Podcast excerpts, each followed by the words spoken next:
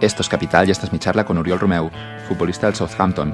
Uriol debutó con el primer equipo del Barça a la edad de 18 años y tiene mucho que contar acerca de las finanzas en el mundo del fútbol.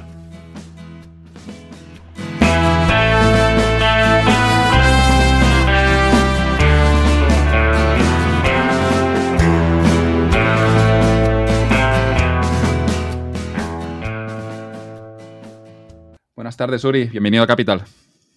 Muchas gracias, buenas tardes.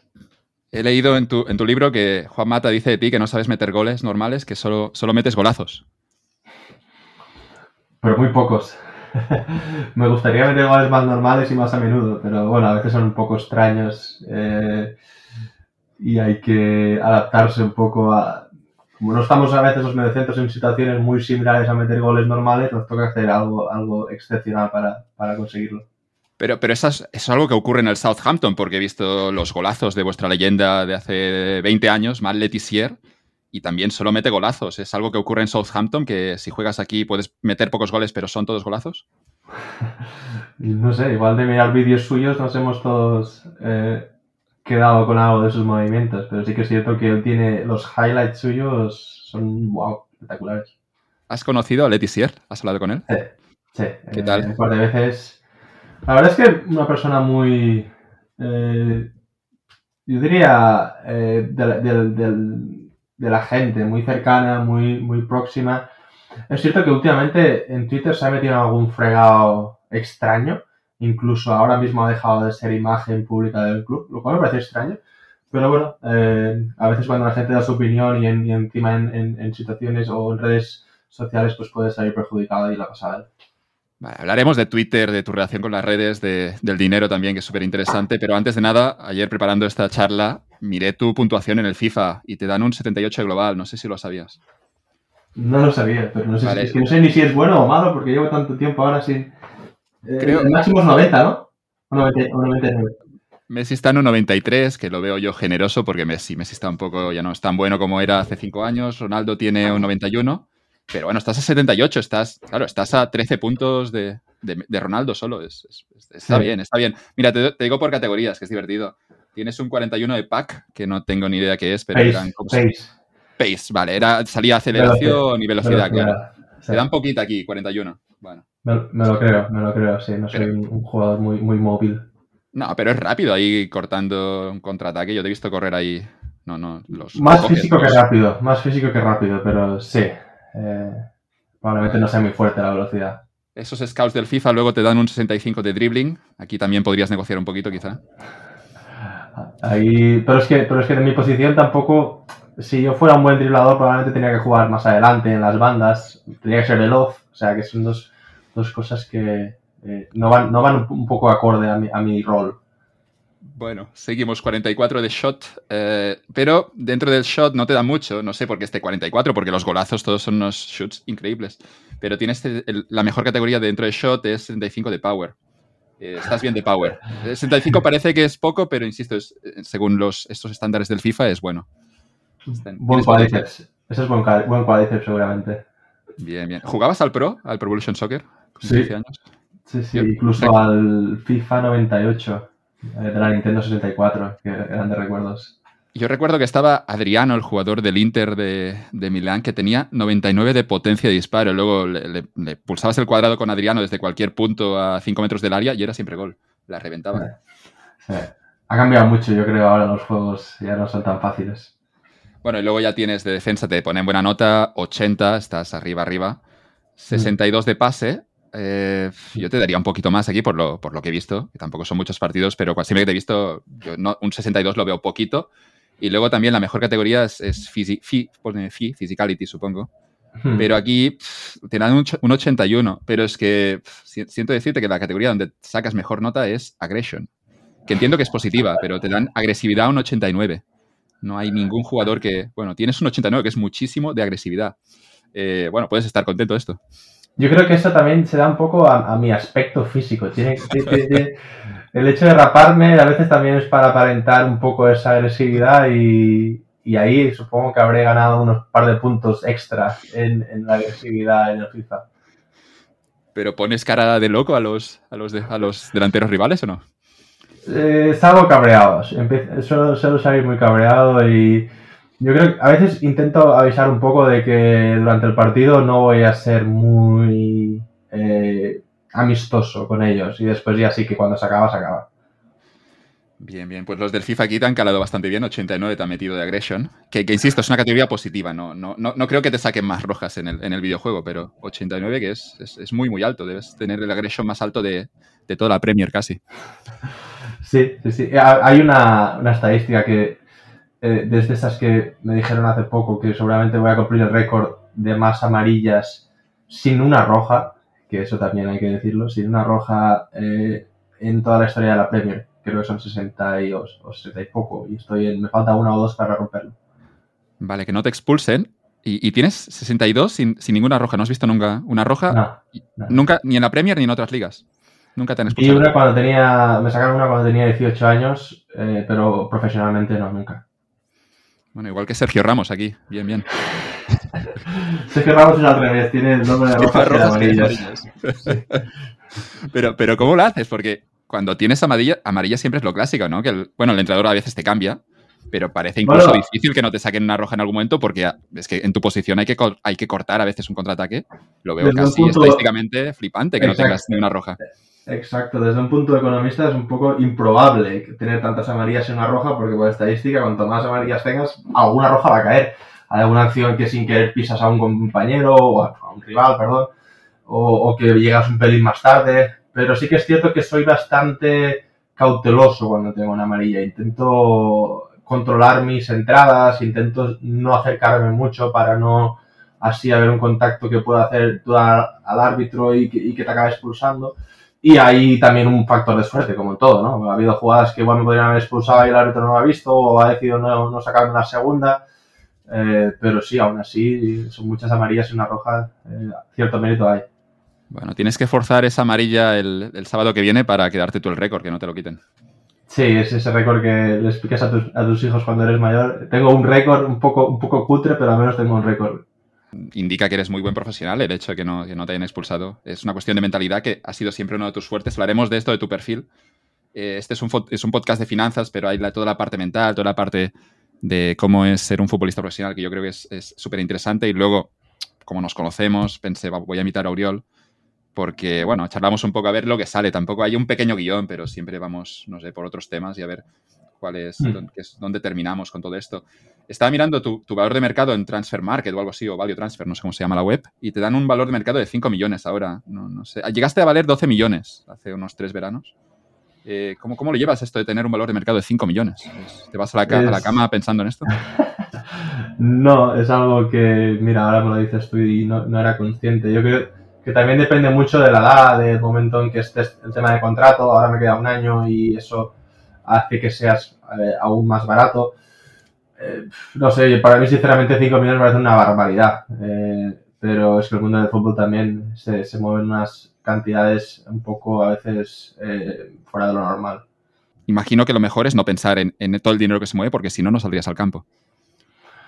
Sí, pero ya es algo que Em, cuando tú estás jugando prácticamente te evades de todas esas cantidades. El jugar a fútbol tú lo haces desde muy pequeño y sí que es verdad que la repercusión va aumentando a medida que tú vas creciendo, pero una vez estás dentro del campo y pasan esos 5, 6, 7, 8 minutos del, principio, eh, tu cabeza ya sale de, de, esas, esos pensamientos extras de lo que puedes... Bueno, igual hay jugadores que les cuesta más, pero a mí personalmente cuando salgo a jugar eh, me, puedo evadir bastante fácilmente y disfrutar del fútbol. Me gusta lo que cuentas en, tu libro. Tú me mandaste la versión del libro un poco, eh, el, draft, no sé, bueno, la previa del libro. Tipo, sí, muy bien. Es interesante tu, libro porque está escrito como un diario, pero es interesante porque puedes vivir eh, una temporada completa desde dentro ocurre a veces con los libros de, inversiones que alguien, un académico puede escribir algo, pero cuando es realmente interesante el libro de inversiones, cuando lo escribe alguien que ha invertido dinero y que incluso ha palmado pasta, ¿no? Ahí es cuando el libro tiene un valor, ¿no? Y ocurre un poco lo mismo con tu diario, es una especie de diario, que es interesante porque lo cuentas tú mismo y podemos ver cómo es una temporada por dentro. Sí, y es lo que quería llegar a, conseguir. incluso me no quiero decir me gustó, pero me vino bien el pasar un momento complicado, porque la primera parte de la temporada va todo muy bien, muy rodado, eh, halagos, eh, comentarios positivos de entrenadores nuestros, de entrenadores rivales, y esta gestión es, muy fácil, es muy cómoda, sentirse motivado, eh, concentrado en un objetivo de uno mismo. Cuando todo va de cara es algo que todos somos capaces de hacer pero cuando viene una rotura de tobillo, donde tienes que pasar por quirófano, tres meses de lesión, ahí es cuando realmente hay que mantener esa, esa constancia. Y, me vino bien, entre comillas, para poder ejemplificar eso que de alguna manera yo estaba explicando en la primera parte.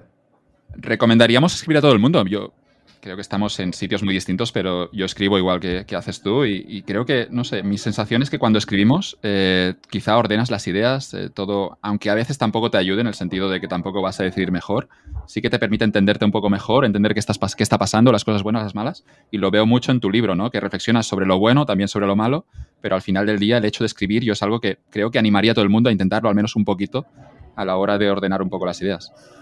Sí, sí, igual ya no como algo rutinario, yo sí que lo tengo ahora como prácticamente algo que hago diario, pero sí que para la toma de decisiones, ¿no? el saber los pros, los contras, el saber lo que uno quiere, lo que uno defiende, eh, cómo se siente mejor identificado con, con, según qué camino va a tomar.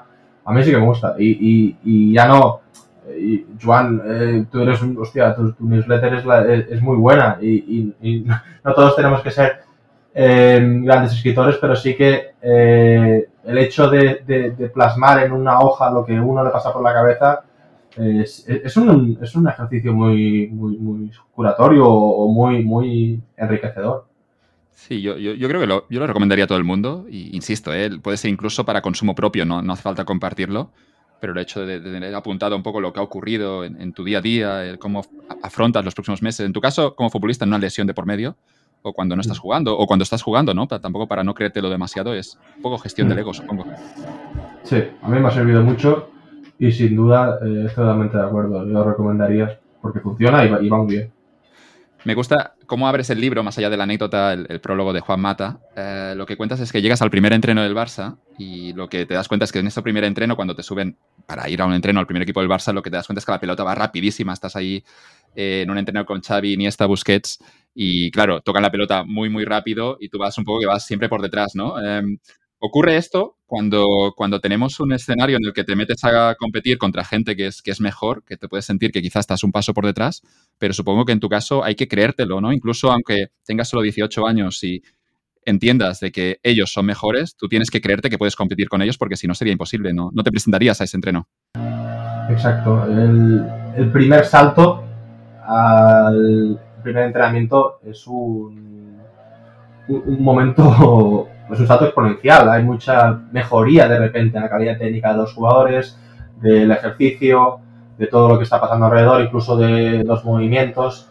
Entonces, ahí tú te, ves un poco superado, pero es cierto que nosotros eh, te adaptas muy rápido y, por ejemplo, yo creo que para mí también me, me vino muy bien mirando atrás el hecho de con 9, 10, 11 años ir a Barcelona ya, empezar a, entrenar, estaban en el español, después en el Barça, el tener compañeros tan buenos desde, desde una edad tan joven, el tener cada día que competir contra ellos, me ayudó muchísimo a poder mejorar mis habilidades y después pues, llegar a, a poder competir y sobrevivir en un mundo profesional como el que estoy ahora hablabas del filial del Barça y justo leía uno de tus partidos que tus padres, tú eres de Udecona, vinieron a verte y decías que, te quedaste ese día, no, no, quedaste, no, no, no, fuiste convocado y te quedaste en la grada y que, era difícil de gestionar eso porque tus padres habían venido en Cataluña, tampoco es tan grande, pero habían hecho un, un, viaje en coche relativamente largo. También mencionabas de que económicamente, claro, en ese momento había peajes ¿no? en la AP7 y mm. que costaban dinero y, que te sentía mal el hecho de estar en el filial del Barça y en ese, ese día que tus padres venían a verte no jugar, ¿no?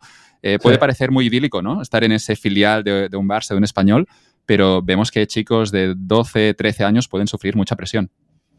Sí, sí. Bueno, eh, era, eh, era el, infantil, el infantil de segundo año del Barça y justo yo acababa de llegar, muy poca participación, mis padres trabajando de lunes a viernes, y los fines de semana tenían que subir a Barcelona porque yo jugaba, pero eh, el verles ahí en la grada teniendo que hacer esos viajes largos y yo estando en la grada con ellos sin, ni siquiera jugar, les ves dos horas y después se vuelven para casa y te, vas a la masía a estudiar, que el lunes, el lunes tienes clase, pues son momentos complicados que dices, ¿para qué estoy aquí lejos de mi familia, lejos de mi gente, de mis amigos y realmente tampoco estoy disfrutando jugando a fútbol?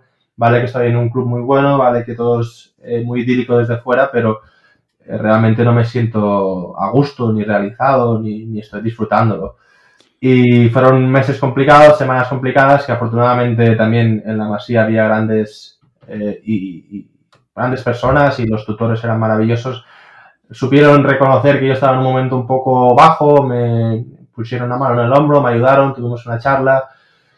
Y bueno, eh, por, por, A o por B, todo empezó a cambiar. Eh, yo empecé también a sacarle un poco más de. Eh, sacarle el lado positivo. Y los minutos empezaron a llegar, el mister empezó a confiar más en mí. Y, y bueno, a partir de ahí prácticamente todo fue rodado. Pero, pero sí que es cierto que hubo momentos eh, de cierta dificultad. Te escuchaba decir en una entrevista que había otros países, no sé si era Noruega o Suecia, donde se gestionaba, sobre todo en esos años eh, relativamente cuando eres joven, hasta los 12 años al menos, se gestionaba todo el, el deporte de una forma mmm, sin ningún tipo de presión, ¿no? Y luego a partir de los 13, 14, quien quisiera ser profesional ya le metían un poco más de caña, ¿no? ¿no? No sé si aquí quizá, ¿cómo lo ves? Habiendo pasado también por todo ese proceso, ¿crees que ponemos demasiado presión quizá demasiado pronto, incluso en equipos como el Barça el Español, cuando lo, con niños de 10, 12 o 13 años? Sí, sí, porque si nos ponemos a analizar, y a veces yo creo que el tema números y estadísticas es necesario para tomar con perspectiva lo que pueda pasar, ¿cuántos realmente de esos niños van a llegar a ser profesionales? Eh, uno de, en canteras, en canteras ya profesionales creo que el número está por 1 o 2%. Eh, ya no te digo en canteras que no son de equipos profesionales. Entonces, ¿qué necesidad hay de poner una presión extra o, tóxica a un, a un, chaval de 10 o 12 años en un momento en el que realmente, pues yo creo que están hechos para salir, disfrutar. Es igual que muchas veces piensas en, en, niños que están cargados de extra escolares y, y extra ejercicios y extra eh, historias que, bueno, yo sinceramente no lo, no lo aconsejaría para nadie. Al final cada uno decide lo que quiere hacer pero creo que es un momento de, si es un deporte, pues, pues tratarlo como un deporte, para un momento para disfrutar con tus compañeros, con tus amigos, y que lo recuerdes como algo bonito, porque es una época que, que es para eso. Tú empiezas a jugar a Uidecona con tus amigos y imagino que los mejores recuerdos son lo, las tardes o los, las, los, recreos en el cole con los amigos jugando en esas pistas de cemento y con una pelota que, que digamos que no era la profesional seguramente la pelota mi casa, que decíamos que era la pelota del campo de tierra. Mítica. Y sí, efectivamente, era. O incluso el primer día que sales a jugar al campo de fútbol, esa sensación es algo que a veces intenta recuperarlo, pero raramente vuelve. Y son esos días, esos partidos, esas remontadas con tus amigos contra equipos que te juegas la liga o, quieres marcar un gol más o quieres dar una asistencia a tu amigo. Pues eso eh, es, es muy bonito y pensar que por una exigencia extra se lo puedes quitar a un niño, pues creo que no merece la pena.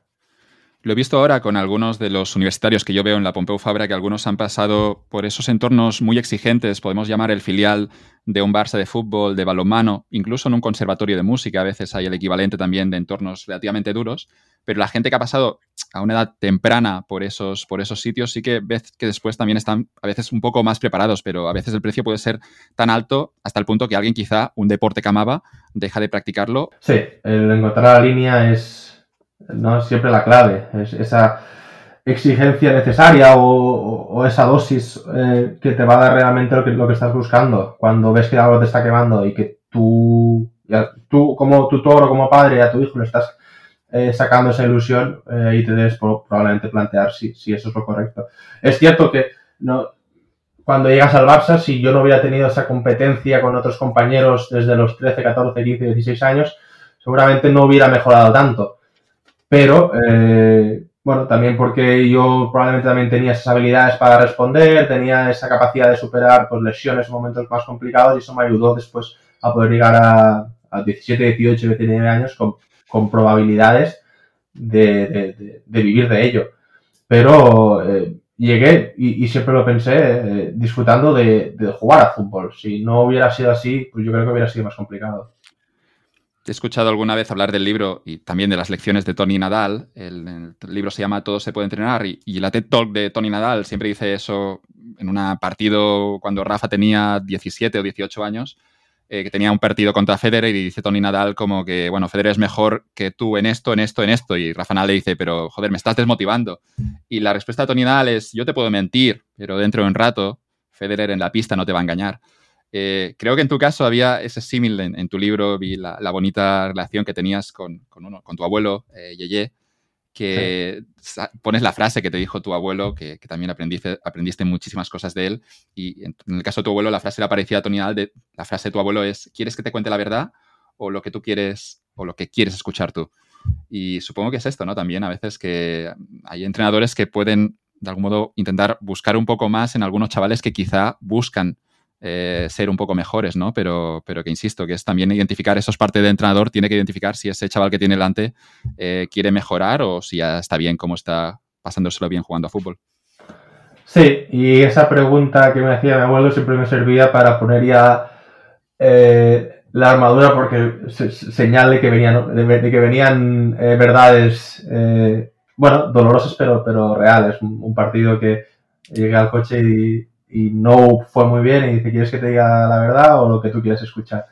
Y cuando tu respuesta es dime la verdad, pues, pues sabes que te va a decir la verdad. Y eso es también bonito y, tú te preparas y dices, bueno, pues es cierto, hoy no he jugado bien, eh, él no está satisfecho con lo que he hecho y, yo sé que puedo hacerlo mejor. Eh, pero es que también el tema de Tony Nadal a mí me gusta mucho, pero la manera en la que educa Tony a Rafa, eh, igual no habría muchos eh, tenistas preparados para, para soportar e, esta exigencia. Y, yo soy partidario y muy defensor de, esa, de, esa, de alguna manera, filosofía o cultura de trabajo, pero también hay que tener muy en cuenta que hay algunos eh, jugadores que no estarían preparados para soportar eso. Sí, es, identificar, ¿no? Un poco, supongo, el, perfil que tienes delante, esto lo tiene que hacer cualquier entrenador, y luego esa parte también de, ser responsable, ¿no? Que yo creo que la has tenido mucho en tu carrera y también te ha llevado donde te ha llevado, pero ser responsable de, sobre todo de tus errores, ¿no? Que vemos hoy en día mucha gente que, no tienen ese, eso que llaman los ingleses de accountability.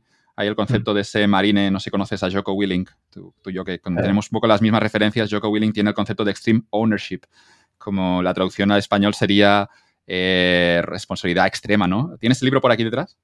Sí, lo tengo, lo tengo. Y aquí, está, Choco Willing.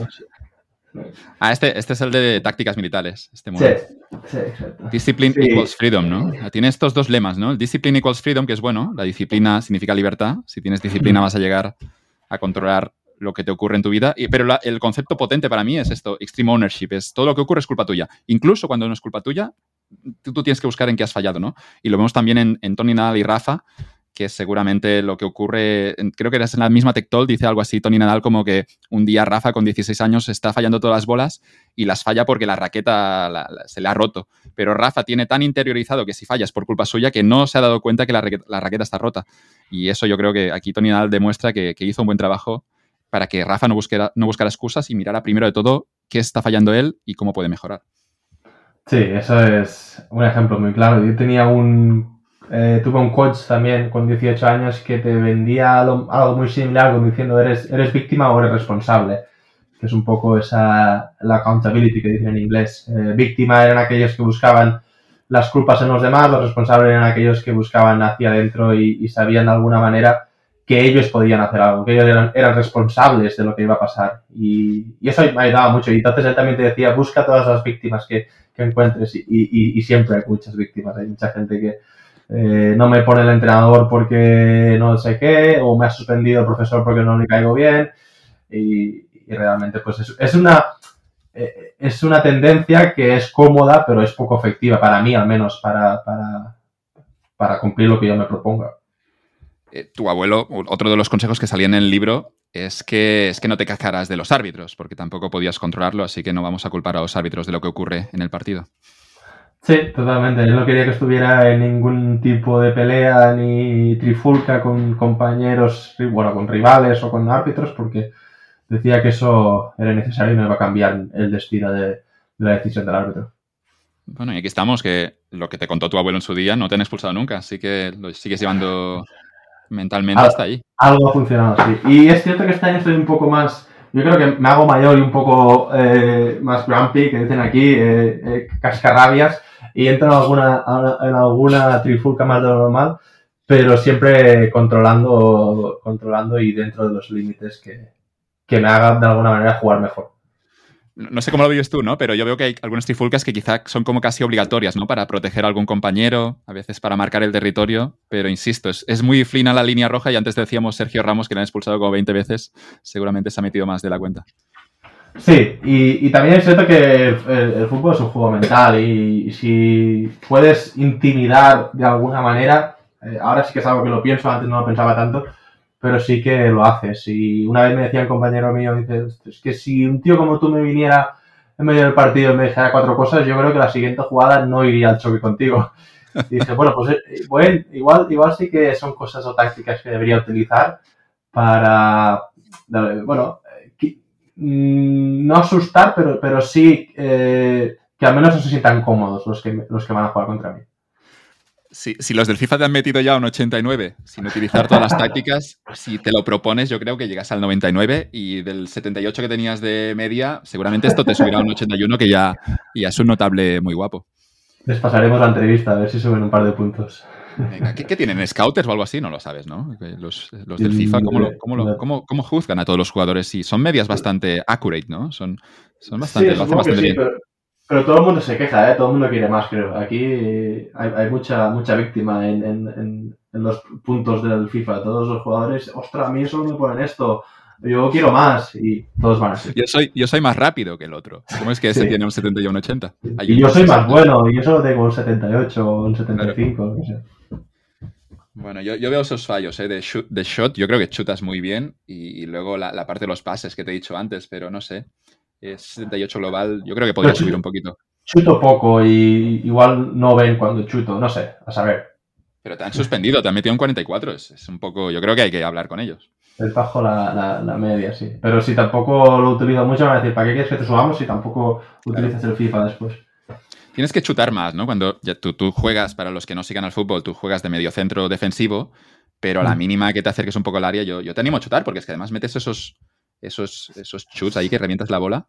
A ver qué ocurre. Sí, y encima en Inglaterra, en Inglaterra es muy habitual cuando estás en una, posición de posible shoot, la afición entera empieza shoot y, se, crea ahí como una eh, un grito. Es típico de aquí y, es bonito. Eh, y sí que a veces debería probarlo más. Todo el mundo me lo dice. ¿eh? Es una cosa que mis amigos también me, me aprietan con eso seguimos con tu carrera, porque yo creo que es bonito también ver un poco cómo, llega un futbolista profesional hasta, hasta el Southampton, Southampton.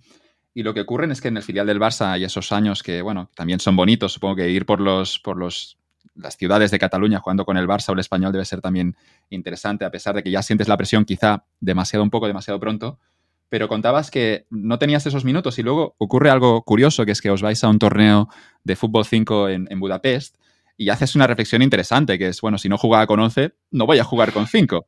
Pero lo que ocurre es que en este torneo de fútbol 5 lo que ocurre es que, lo que cuentas tú, es que te encuentras un poco más cómodo porque tus inicios jugabas en el patio del colegio Noidecona en un campo más pequeño, lo haces bastante bien en ese torneo en Budapest y luego vas ganando minutos y a partir de aquí vas ganando más confianza.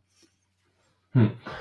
Exactamente como os explicaba, y, y es curioso porque mi, intención fue esa, dice, había solo, quiero siete jugadores convocados o ocho de 13 o 14, y yo decía, pues si con 11 no jugaba, es que aquí voy a estar desconvocado todos los partidos.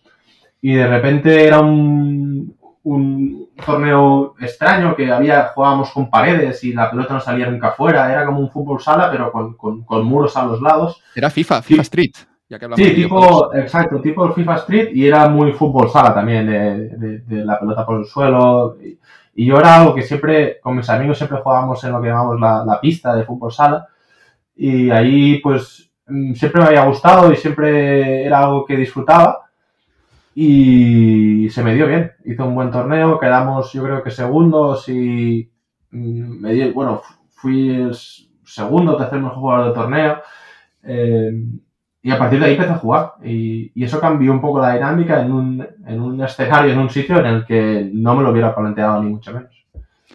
Empiezas a jugar más, luego vas, vas subiendo de categorías en el Barça, simplemente, bueno, vas subiendo en la, categoría por edad.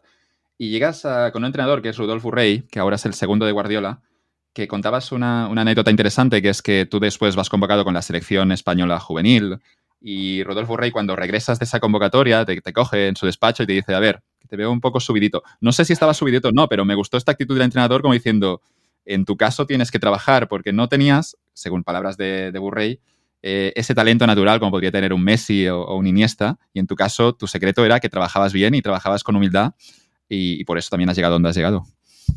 Sí, Rodolfo fue una gran influencia. Lo tuve con 17 años y, eh, bueno, de hecho tengo amistad con él.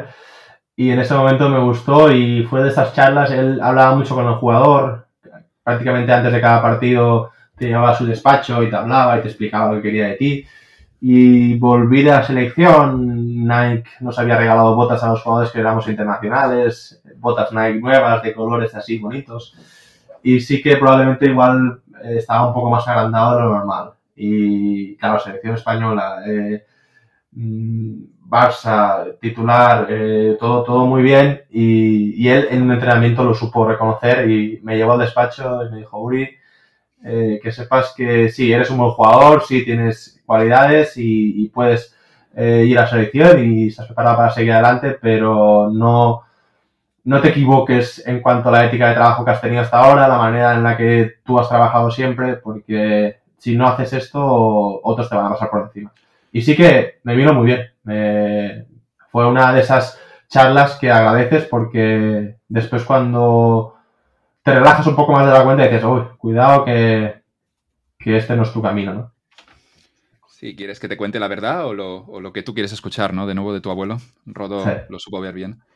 está lleno de trampas el camino, veo. Em, veo que, es, es, muy fácil creérselo y el momento en el que te lo crees seguramente ya es el primer paso para empezar a bajar. Sí, pero también hay a veces jugadores que tienen un talento muy, muy alto y pueden llegar a ser profesionales eh, pues teniendo esa mm, autoestima elevada, porque yo creo que incluso el hecho de, de, creer que tú lo haces todo bien te hace seguir con confianza, te hace seguir probando cosas y mantenerte te, ayuda a mantenerte en ese entorno tan competitivo. Pero para mí, yo creo que no me hubiera, yo no hubiera conseguido llegar al, fútbol profesional si no hubiera tenido esta ética de trabajo tan estricta. Eh, porque el talento estaba, sí, pero hacía falta mucho trabajo para conseguirlo. Eh, podemos decir que hay un ego bueno y un ego malo, ¿no? Hay un ego que, te permite seguir compitiendo incluso cuando estás un pelín por debajo, pero el hecho de que tú te veas con posibilidades te dará opciones para competir con un Xavi o con un Lampard, que son leyendas del fútbol de principios de, este siglo. Y porque es que sí, no sé cómo lo viviste tú, ¿no? Pero cuando llegas con 18 años al Barça o con 19 o 20 al Chelsea, tienes al lado a Lampard y es como, ¿cómo le voy a quitar yo el sitio a Lampard? Tienes que engañarte un poco de, bueno, voy a competir contra este tío a ver qué ocurre. Sí, tienes que buscar ese mensaje de decir, bueno, estoy aquí. Si piensas, no lo haces, porque es como, es Lampard, joder, es una leyenda. Sí, sí, totalmente. Estoy aquí, ya, que estoy aquí, pues vamos a ir a por todas, ¿no? Eh, no hay nada que perder. Y de alguna manera y también me ha funcionado bastante el hecho de cómo quiero yo encontrarme cuando salga del Chelsea o cuando me retire, eh, cómo quiero haber actuado en estas situaciones. Eh, y el hecho de decir, mm, me voy del Chelsea, pero no me he dejado nada, era lo que quería. Y sí que, evidentemente, son jugadores eh, que están a años luz, pero tu planteamiento, mirando atrás a la época del Chelsea o épocas pasadas, eh, bueno, hice lo que tenía que hacer. No hemos dicho que en ese primer entreno con el Barça, que te asustaste un poco por el ritmo de pelota, luego al final del entreno Xavi te dice que no ha sido su mejor día, lo que te asusta todavía más. Eh, sí, fui al final del entrenamiento, estaba con Xavi en, el, gimnasio hablando y dije, guau, Xavi, el entrenamiento de hoy, eh, no veas cómo se movía el balón. Y bueno, hemos estado un poco fallones, no, no te creas. Y, yo pensaba, pues si hubieran estado fallones, cuando estén bien, yo no quiero ni estar. Imagínate. Pero bueno, has trabajado siempre con humildad, luego creyéndotelo en esos momentos para, para porque siempre también ha sido tu punto fuerte. Y, pero no sé, en, ese, en, ese, en esa carrera de futbolista profesional vemos que se queda mucha gente seguramente con más talento que tú por el camino, porque en algún momento quizá el entorno les engaña y les hace creer que, pueden llegar cuando, o meten una presión quizá excesiva, ¿no? En, tu caso siempre te he escuchado también defender, bueno, estar agradecido por tu entorno, porque bueno, luego si llegas, llegas, ¿no? Pero a veces parece por algunos chavales jóvenes eh, que es casi una obligación, que ellos mismos se ponen esa presión y debe ser complejo gestionarlo con 15 años, cuando todo el mundo, tus expectativas, tus padres, tus tíos, tus amigos, todo el mundo espera que seas un futbolista de primera, cuando antes has dicho el, porcentaje de profesionales y seguramente es muy bajo. Sí, y teniendo eso en cuenta, con 14, 15 años es muy difícil saber si tú tienes eh, o vas a ser o no vas a ser jugador profesional. El otro día escuchaba a Xavi Martín, que nunca ha estado jefe eh, de la Masía durante bastantes años, y decía el hecho de que ellos intentaban y buscaban mucho formar personas, porque después, independientemente de lo que consigas, de si eres profesional o no, al menos ganas porque has formado un tío con, con estudios, has formado un tío con educación, que sabe comportarse en un entorno de grupal y, me pareció una, una, una, estrategia muy sensata y muy coherente, porque eh, la probabilidad de llegar es muy baja, pero la probabilidad de después tener que buscarse la vida eh, eh, es, total. Por lo, por lo, cual, al menos en ese sentido, pues, pues ya te cubres un poco las espaldas. Y creo que todo chaval o todo joven que tenga esa ilusión de llegar a ser profesional debería, como mínimo, buscar de tener ese objetivo.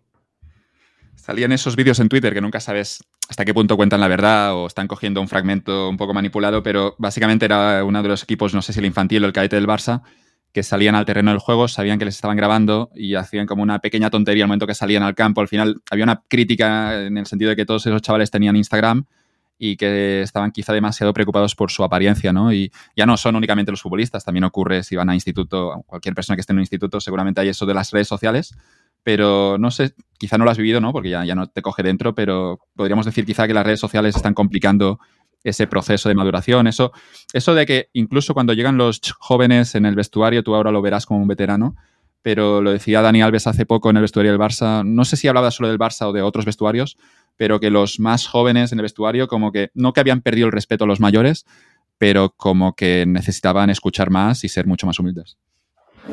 Sí, ha cambiado mucho, bueno, mucho, no sé, yo creo que todos los mayores, los que, los que se están retirando, uh, tienen ese mensaje hacia, los jóvenes, porque seguramente cuando yo era joven eh, los mayores deberían decir lo mismo.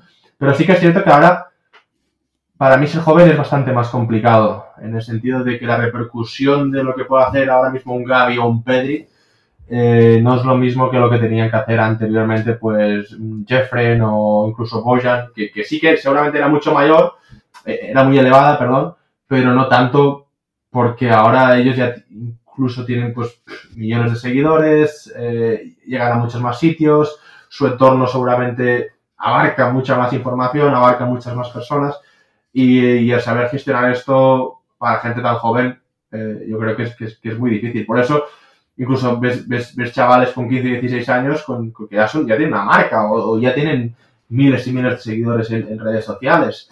Y eso, aún no eres profesional y, y, ya vives como un profesional.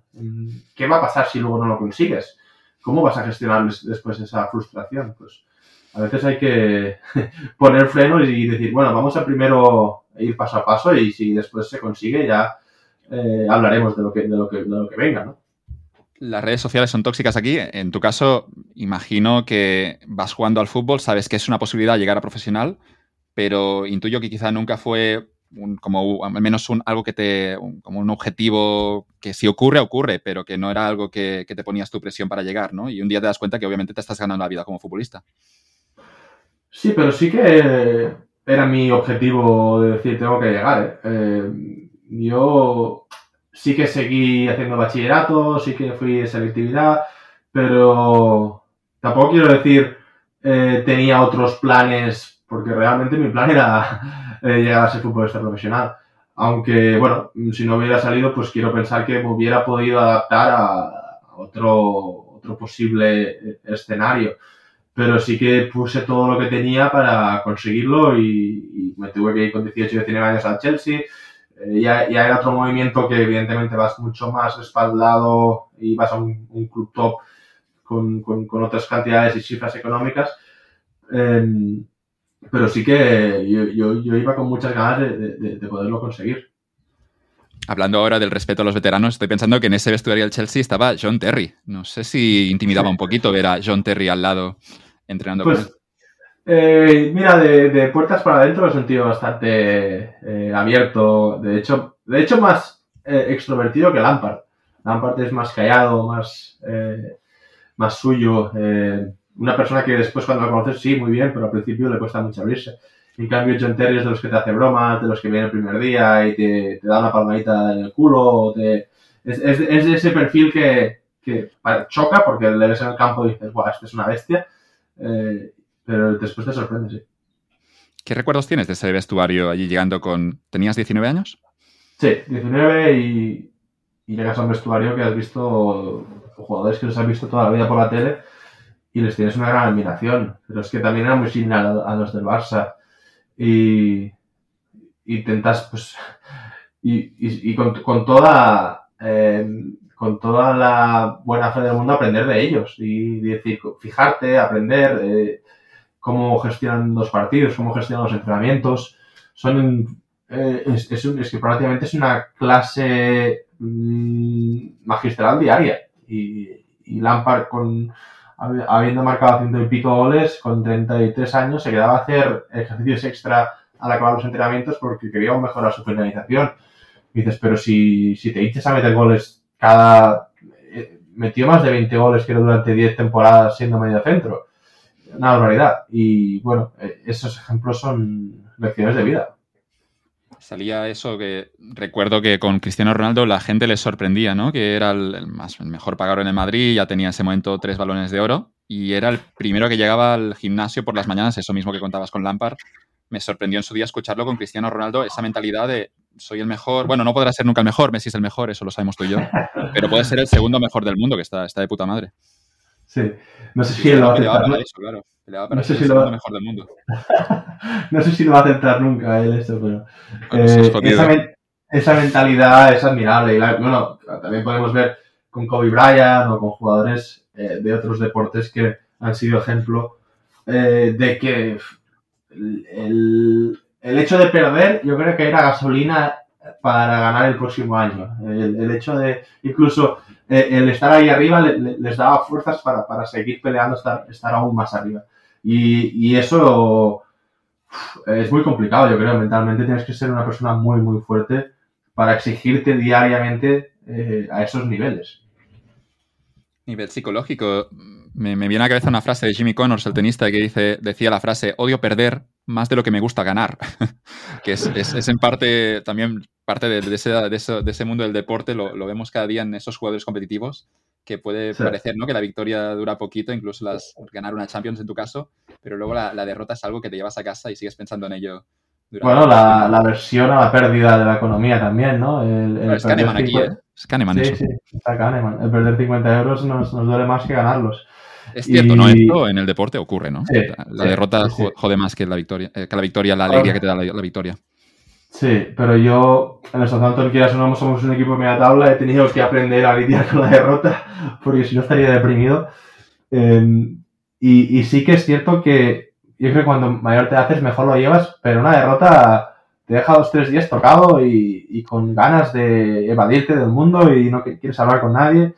Y eso es, un poco tóxico también y complicado. y, una, una victoria, oh, qué bien, te lo pasas súper bien después, sensación muy bonita, pero te dura medio día. O, si has tenido un error tú, no tanto la, victoria o la derrota, sino que tú en ese partido has cometido un error que quizá termina en un gol del rival. Eh, ¿Piensas mucho en ello o consigues pasar página relativamente rápido también? Porque el fútbol tiene eso, ¿no? Que como en todos los deportes se juega bastante y bueno, que una mala actuación seguramente dentro de cuatro días hay otro partido y por suerte no tienes que pensar más en ello. Sí, pero sí que le das vueltas y piensas por qué, por qué, por qué no he hecho otra cosa y a veces eh, más vueltas necesarias. Lo, que estoy intentando eh, hacer este año es, darle las vueltas que, toca darle, no, no, ni más ni menos. Eh, ni, ni, sudar del tema ni, ni sobre preocuparme. Es, es, un ejercicio muy complicado, pero sí que creo que he aprendido y estoy mejorando en ese sentido. Me gustó una, una nota de voz que le mandaste a Xavi em, y lo que le preguntabas es que junto con un coach tuyo, lo, lo que visteis es que, o, tú identificaste que Xavi cometía muy pocos errores y le mandaste una, nota de voz porque querías mejorar esa, categoría concreta en, dentro de tu juego, el hecho de no relajarte en, ningún momento del partido, ¿no? Y le preguntaste a Xavi cómo, cómo, lo hacía para estar, para no desconectarse en ningún momento, para estar siempre conectado. Eh, ¿cuál, ¿Cuál fue la respuesta de Xavi? Eh, un fenómeno. Y me respondió y me, me, sirvió muchísimo. Él me explicaba que odiaba.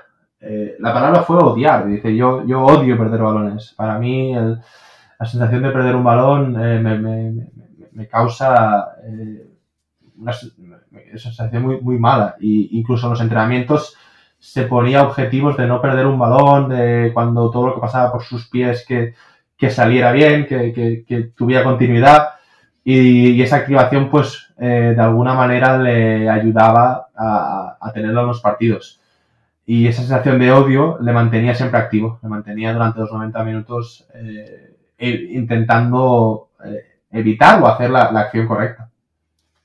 Sí, la palabra es odiar, regresando a Cristiano, que, que es un monstruo en esto, eh, me acuerdo ahora que, que, intentó la chilena durante, no sé, durante tres o cuatro años estuve haciendo esa chilena que quería marcar el gol de chilena en el Madrid. Cada vez la metía más, más, más lejos de la portería, hasta que el tío sigue insistiendo, la gente ya se ría de él, era un poco ya cómico la chilena de Ronaldo, y luego mete ese golazo contra la Juve, que mete quizá la mejor chilena de todos los tiempos, pero es que es un poco esa mentalidad, ¿no? De un tío que, insisto, ¿eh? de alguien que se lo cree en el sentido de que me da igual lo que digan desde fuera, pero yo soy el segundo mejor del mundo y voy a seguir ahí compitiendo tanto porque puedo meter esa chilena. Sí, y, y también lo que decías tú antes, ¿no? El, el, incluso engañarte a ti mismo de que lo vas a hacer te hace al final darte más opciones de, de, de conseguirlo y, y, y, sin importarte mucho eh, lo que te diga tu entorno o lo que, lo que, los comentarios que veas alrededor. Esa mentalidad, uf, eh, bueno, hay que tener una autoestima elevadísima para, para mantenerte intacto en, en, todas esas situaciones.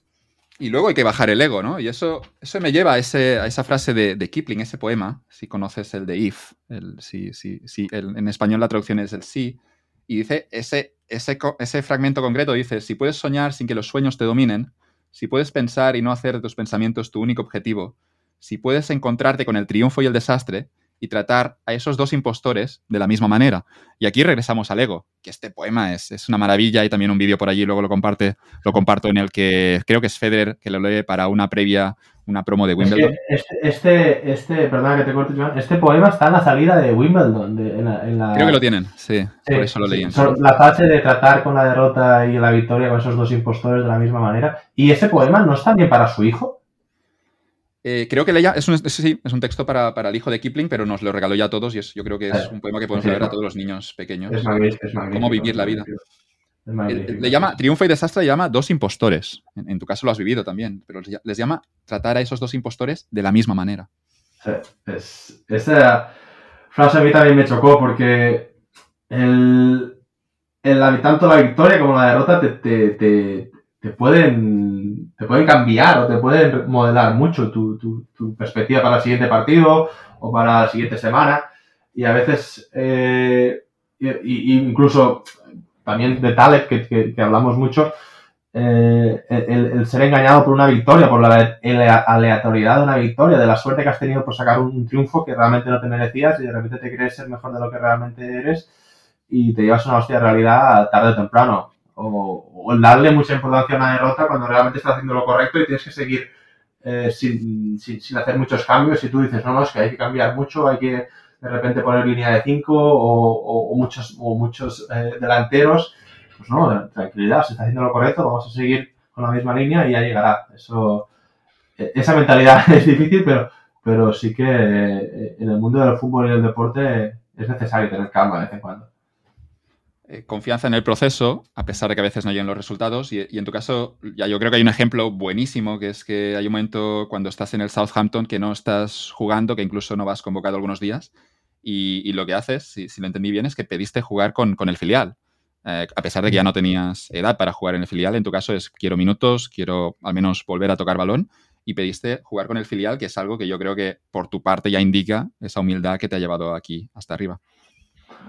Sí, pero es un hecho que yo, yo, pensaba en mí y pensaba en lo que yo podía hacer, ¿no? Un poco volviendo atrás y, y, qué acciones me iban a mí a dar más posibilidades de competir mejor cuando el Mister decidiera ponerme. El Mister eh, tenía preferencia por otros jugadores. Yo, cuanto menos jugaba, menos peor físicamente estaba para competir. Y, entonces dije, ¿cómo puedo, ¿cómo puedo tener minutos y cómo puedo eh, acercarme o, reducir esa distancia con los que están jugando ahora mismo? Pues teniendo minutos con los sub-23. Y, lo pedí y bueno, eh, no me lo volvería a hacer, ¿eh? no, no, es una cosa. Es que tampoco. lo, he visto muy poco, pero me parece extraño que no, que, no lo haga más gente. Porque si lo puedes hacer y, te va dar más opciones de poder jugar, que es lo que uno quiere, ¿por qué no? Vamos con la primera frase de nuestro amigo Morgan Housel, que hemos leído su último libro, la, psicología del dinero, que es una maravilla. Y hay una de las frases de Morgan Housel que dice, el, crecimiento es, está marcado por el, interés compuesto, ¿no? que el hecho de crecer es, es, una cuestión más poco a poco y hay un momento en el que te das cuenta que llegas arriba, pero por el trabajo de muchos años. Y dice, el growth is driven by compounding, which always takes time, pero dice luego, la destruction is driven by single points of failure, which can happen in seconds, and loss of confidence, which can happen in an instant. Es decir, la destrucción puede ocurrir en un instante y es cuestión de segundos el, hecho de que se pueda, bueno, que en este caso, en vuestro caso, en el fútbol, de futbolista sería una lesión, ¿no? Eh, puedes mm. ir muy bien y luego puede venir, venir una lesión y termina con todo, todo ese trabajo que habías hecho durante muchos, muchos días o incluso años.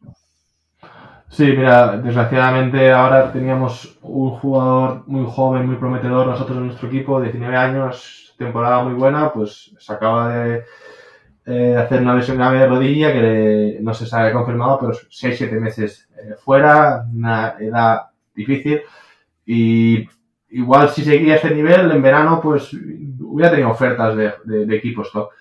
Y esa, bueno, ese giro, e, e, esa situación en la que ahora le toca vivir, eh, es, es, complicada. Eh, él ha hecho, está, haciendo todo lo correcto durante mucho tiempo y de repente le toca lidiar ahora con, con una realidad muy distinta. Va a tener que pasar por quirófano, tener que volver a andar, a correr, a aprender todo de nuevo. Y eso es, la parte, yo diría, más complicada, más jodida, porque no, se nos enseña y, uno, si no está ahí bien amoblado, eh, se le puede hacer una gran montaña. En tu caso, tuviste que lidiar con esa, con esa elección de, cruzados en un momento que seguramente era de los más dulces de tu carrera. Estabas jugando con, con el Chelsea segunda temporada y te rompiste los cruzados y ya no volviste al, Chelsea. Así que vemos mm. también ¿no? esos, esos momentos que pueden también marcar una carrera, para bien o para mal, nunca sabes. ¿no? Al final, quizá esto te ha llevado a otros sitios y también has crecido y has aprendido muchísimas cosas, pero que hay ese punto de suerte en la carrera de todo futbolista. Totalmente. igual que ha habido puntos de inflexión que han sido para bien, pues probablemente este ha sido para mal. Estaba en un momento en el que tenía a Rafa Benítez de entrenador, que confiaba en mí, que me había dado ya cinco o seis partidos jugando y en el sexto en campo del Stoke o en el séptimo, eh, una mala jugada, me noto que se me clava la rodilla y que algo malo ha pasado. Eh, y sí, cruzados, eh, quirófano, seis meses fuera. Después ya llega Mourinho y, prácticamente no me da ni, ni, la opción de, de, de, quedarme, dice que me tengo que ir cedido. Eh, si no hubiera pasado esa lesión, ¿qué situación me hubiera tocado vivir? No lo sabemos. pero, pero sí que probablemente hubiera sido más fácil el hecho de ganarme un sitio y, poderme quedar si hubiera tenido esa continuidad. Pero también soy, defensor y, un poco creo que el tiempo pone a cada uno en su sitio y, si mi destino ha sido aquí en Southampton y aquí he estado eh, muy a gusto, eh, así, lo he aceptado y lo he intentado exprimir al máximo. Em, no, te dio la oportunidad, Mourinho. No, llegaste ni a entrenar con él. Mm, no, porque mira, yo me lesiono, acabo, yo volvía de alguna manera a arrancar en pretemporada y en verano me llaman diciendo que él ha hecho su equipo para pretemporada y que yo tengo que buscarme opciones para ir cedido, que no estaba dentro de sus planes. Y bueno, pues, pues nada, aceptarlo y a mover, next move, ¿no? mover ficha. ¿Tú, Tú lo. Me, ha decepcionado aquí Mourinho, pero bueno, yo me declaro fan, pero me, sabe mal ahora y creo que se equivocó. Pero dicho esto, corrígeme si me equivoco, pero mi, sensación es que la diferencia entre un jugador de segunda B o un jugador de primera que pueda jugar en, un Levante o en, el Rayo Vallecano, eh, no, es quizá tan, tan grande, ¿no? Es decir, que hay una carrera donde hay puntos que quizá tú puedes tener la confianza del entrenador, tú puedes estar rodeados, en tu caso, de leyendas, en el caso del Chelsea o del Barça, donde también te hacen crecer, y el hecho de tener ese golpe de suerte o de estar bien posicionado a los 16, 17, 18 años puede marcar muy positivamente tu carrera, ¿no? Es, primero de todo, ¿crees que hay... ¿Es cierto esto de que la diferencia entre un jugador de segunda B o uno de primera quizá no es tan grande como parece? Mm, totalmente, totalmente de acuerdo.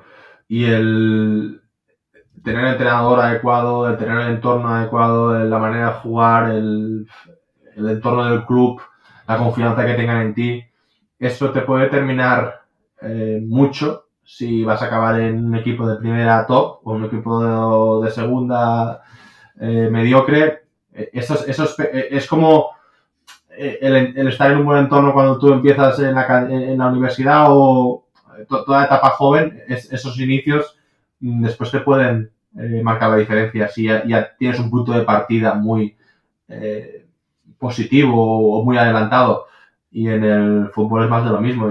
Yo pude, de alguna manera, con su siendo sub-18, sub-19 con selección española, competir con, con estos grandes jugadores. Eh, y, ahí estábamos todos más o menos a la par. Y después ha habido algunos que han acabado siendo estrellas mundiales y algunos que prácticamente han dejado el fútbol.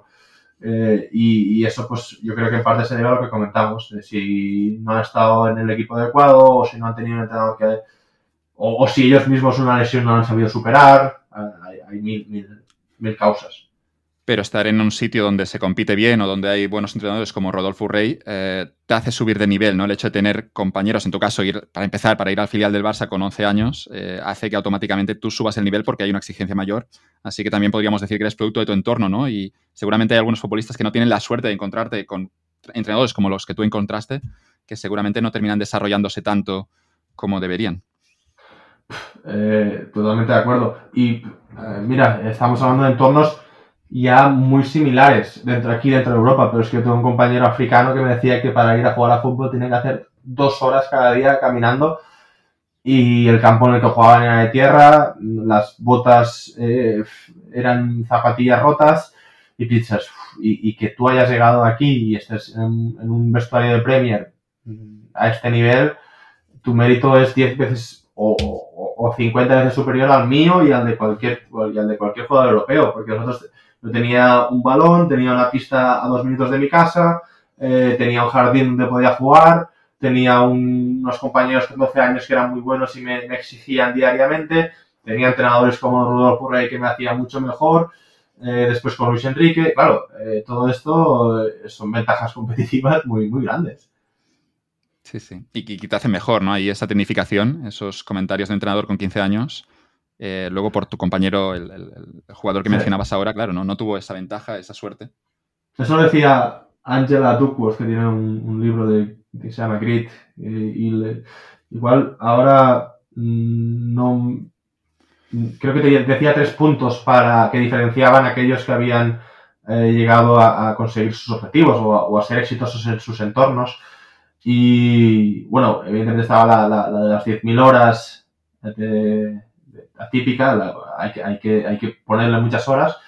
Y el, los mentores que habían tenido era, era un factor diferencial. Eh, los tipos de mentores, los mensajes que habían recibido, cómo los habían eh, gestionado y después la, la, habilidad, evidentemente, la, habilidad técnica de cada uno era también diferencial. Porque las 10.000 horas, si no tienes dirección, no, no sirven para mucho. Si no te corrigen. Si no te corrigen, eh, si te corrigen bien, probablemente con 5.000 basta. Si no te corrigen, igual pasas 25.000 que, que sigues en el mismo punto.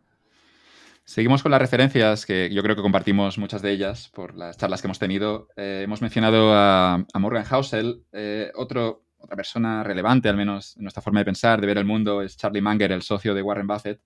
Y decía Charlie Munger que las buenas oportunidades no son frecuentes. Y yo creo que liga bastante bien con esto, todo esto que estábamos comentando, ¿no? Que el punto de Charlie Munger es que hay un número de oportunidades limitado o muy limitado, en el sentido de que quizá podemos tener cinco o seis buenas oportunidades en la vida y que hay que estar preparado, obviamente, para cuando lleguen, uh, para aprovecharla. Sí, y estar preparado. lo vemos un poco en el fútbol. hay tres o cuatro momentos que marcan tu carrera en positivo, en el sentido de que estás en Southampton y no juegas en equipo de la segunda B española. Sí, sí, sí. sí. Y, y el no, el hecho de tener, aprovechar esa oportunidad también viene dado de, prepararte al máximo para cada oportunidad que tengas, ¿no? Una oportunidad, nosotros lo decíamos a veces, eh, tú no sabes qué partido va a haber en scouting de qué X equipo y de repente tú hagas un partidazo y eso, pum, sea la, el siguiente movimiento que te lleve a, a entrar en ese vestuario top, ¿no? Y, y, tenías que de esa manera afrontar cada partido como si fuera tu oportunidad. Eh, después, mm, se daba o no se daba, pero esa mentalidad tenía, era clave. Tengo un buen ejemplo de scouting. Verás que no, no, no, es, no, es, exactamente en el mundo del fútbol, pero salía Nacho Vidal en el programa de Jordi Wild, en, el, en The Wild Project, el, el youtuber, y decía ah. Nacho Vidal, ya no estamos en el contexto del fútbol, que él estaba en la Sala Bagdad de Barcelona, donde hay un live show, y lo que ocurrió es que Rocco Sigfredi, creo que un día, un día estuvo en ese espectáculo, vio a Nacho Vidal actuar en su, en su actuación pornográfica y, le gustó mucho lo que, lo que vio de Nacho Vidal, no, no, voy a entrar en detalles, pero lo que ocurrió es que luego Rocco Sigfredi, claro, se lo llevó, no sé si decía Budapest, o sí, creo que era Budapest, y que a partir de aquí ya su carrera despegó eh, por, por, distintos motivos, pero bueno, digamos que Nacho Vidal, ya no me estoy metiendo aquí, yo no sé cómo salir de aquí, pero hacía muy bien su trabajo, ¿no? Pero había ese scouting y Nacho Vidal dijo algo así como que esa noche no sabía que Rocco Sigfredi estaría en la sala Bagdad de Barcelona y, y, que eso es lo que cambió su carrera. Seguramente. Perdona, Nacho perdona por, por, mezclar no, este, este, tema con el no, fútbol, pero, porque pero he visto que encajaba sí. un poquito. Sí, Nacho, Nacho ahí fue muy profesional esa noche seguramente y eso le dio la oportunidad de, de después tener eh, esa continuidad, ¿no? Pero que, que el ejemplo es, es, es totalmente transferible, ¿no? De, de, un mundo a otro. Eh, me sorprende luego ya, siguiendo con el programa de, de Wild Project, que, que, he escuchado las últimas entrevistas que son, son muy buenas porque Jordi Wild consigue que esos invitados siempre interesantes cuenten un poco sus intimidades y se trajo a Piqué, Gerard Piqué un día, y Piqué contaba un poco que, que, salía mucho de fiesta, tanto en el vestuario cuando estaba en Manchester, en el Manchester United, como cuando estaba en el Zaragoza. Y me sorprendió un poquito, no, no, no quiero para nada el mundo criticar a Piqué, porque todo el mundo aquí lo, jugará como, como, como, como él considere en esa edad, con 18 años, pero me sorprendió que Piqué, hasta cierto punto, no sé hasta qué punto, estaba arriesgando su éxito profesional porque, por ejemplo, estaba en el, Zara en el Zaragoza y decía algo así como que, que, se iba una noche a Barcelona de fiesta y luego tenía partido la mañana, en la tarde siguiente. Un número limitado de oportunidades y me sorprendió que Piqué como que lo jugara demasiado agresivo cuando tenía 18, que es súper importante estar como preparado para cualquier momento que puedas jugar, incluso si es el Zaragoza. Sí, sí, es que es cierto. Es que yo no recomendaría a ningún jugador de 18 años que hagan eso. Eh, claro, también tienes que ser joven y equivocarte para darte cuenta de lo que es lo, que es lo correcto pero como estrategia de eh, rendir a mejor nivel y sacar tu mejor rendimiento, esa yo no la seguiría. Eh, también yo con 18 años estando en el filial del Barça salíamos los domingos, eh, íbamos pues a tomar algo y después el lunes eh, alguna vez teníamos que entrenar, pero como costumbre mmm, no era algo que mmm, a hacer y si, y si veíamos o, o si yo al menos veía que me afectaba mi rendimiento, lo reducía. También es cierto que el fútbol es un deporte muy... es físico, eh, eh, necesitas tu cuerpo y a día de hoy la exigencia es máxima. Igual había, veíamos gente, jugadores hace 20 años que estaban, realmente borrachos, salían a jugar borrachos. Yo creo que esto a, a día de hoy es, es, muy difícil, muy, muy complicado eh, con el nivel y la velocidad que se juega poder llegar a conseguirlo.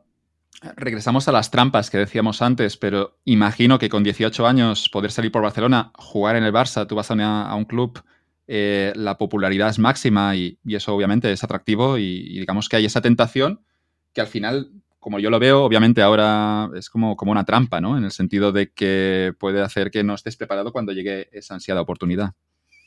Sí. Y yo lo que me gustaría o lo que sería más oportuno es date, las, date el mejor escenario para cuando venga la oportunidad.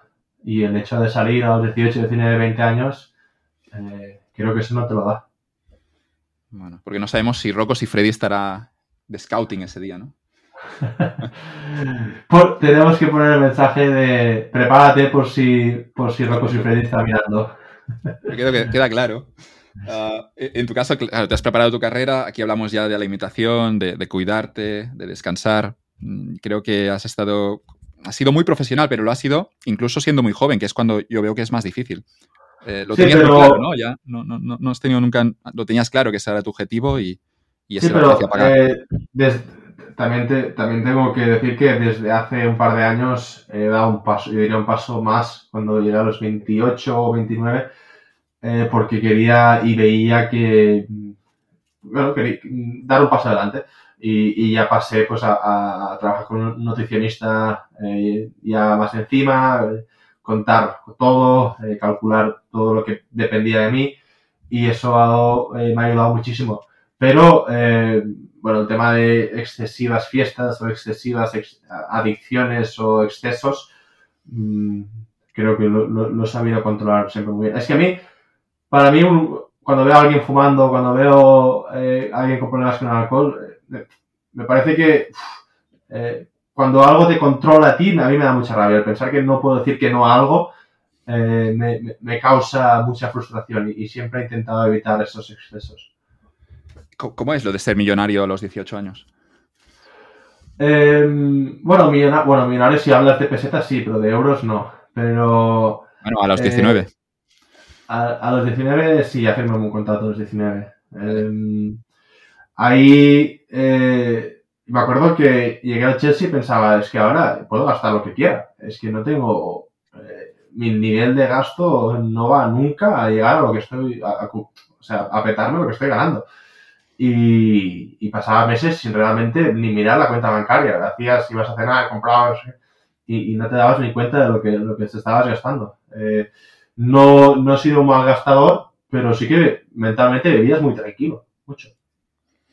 Y ahora, ahora que te haces mayor y empiezas a calcular y hacerte números y mirar el día de mañana y tienes un hijo y quiero hacer esto, quiero hacer este proyecto, quiero hacer lo otro, la cosa ya cambia. Pero en estos 19, 20 años que firmas un buen contrato para 5 o 6 años y, prácticamente tu nivel de gastos es, más bajo, eh, preocupación cero. Despilfarré yo sin, tener un contrato de verano donde cobraba mil euros. No, quiero imaginar, lo que despilfarraste tú. Quizá, entiendo, ¿eh? primero como esos gastos iniciales que luego yo creo que también es, bueno hablar de, cómo has evolucionado a nivel, cómo, cómo ves el dinero ¿no? con los años, pero cuando tienes 18, digamos que de nuevo vuelve regresamos a las tentaciones, hay muchas y el dinero puede comprar muchas cosas.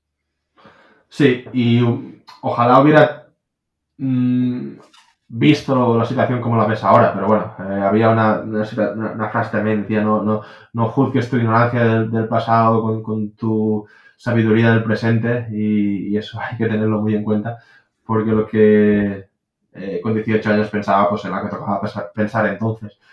Eh, pero la situación era cómoda y, y no te preocupaba prácticamente nada, era, muy, fácil todo. Pero, más allá de que sea fácil, el problema es si quizás se gasta el dinero de forma irresponsable. Y aquí ya vemos las carreras de muchos futbolistas, ¿no? Que, que, pueden ser más cortas de lo que esperábamos, que puede haber una lesión de rodilla y que es importante quizás ser responsable desde el minuto cero pero seguramente el entorno te empuja a gastar, ¿no? No, sé, aquí, bueno, de nuevo, yo creo que tú tuviste la suerte, ¿no? De, si vos sí, la, con la mentalidad ya preparado.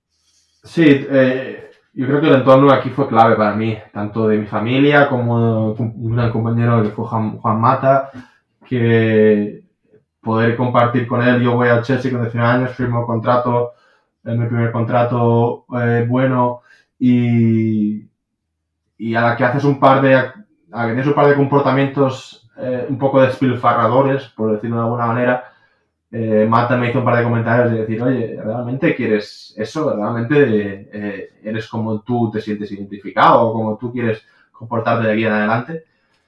Y son de esas frases que te quedan grabadas y dices, pues, pues creo que Juan tiene razón. Y yo con mis zapatillas de toda la vida y mis...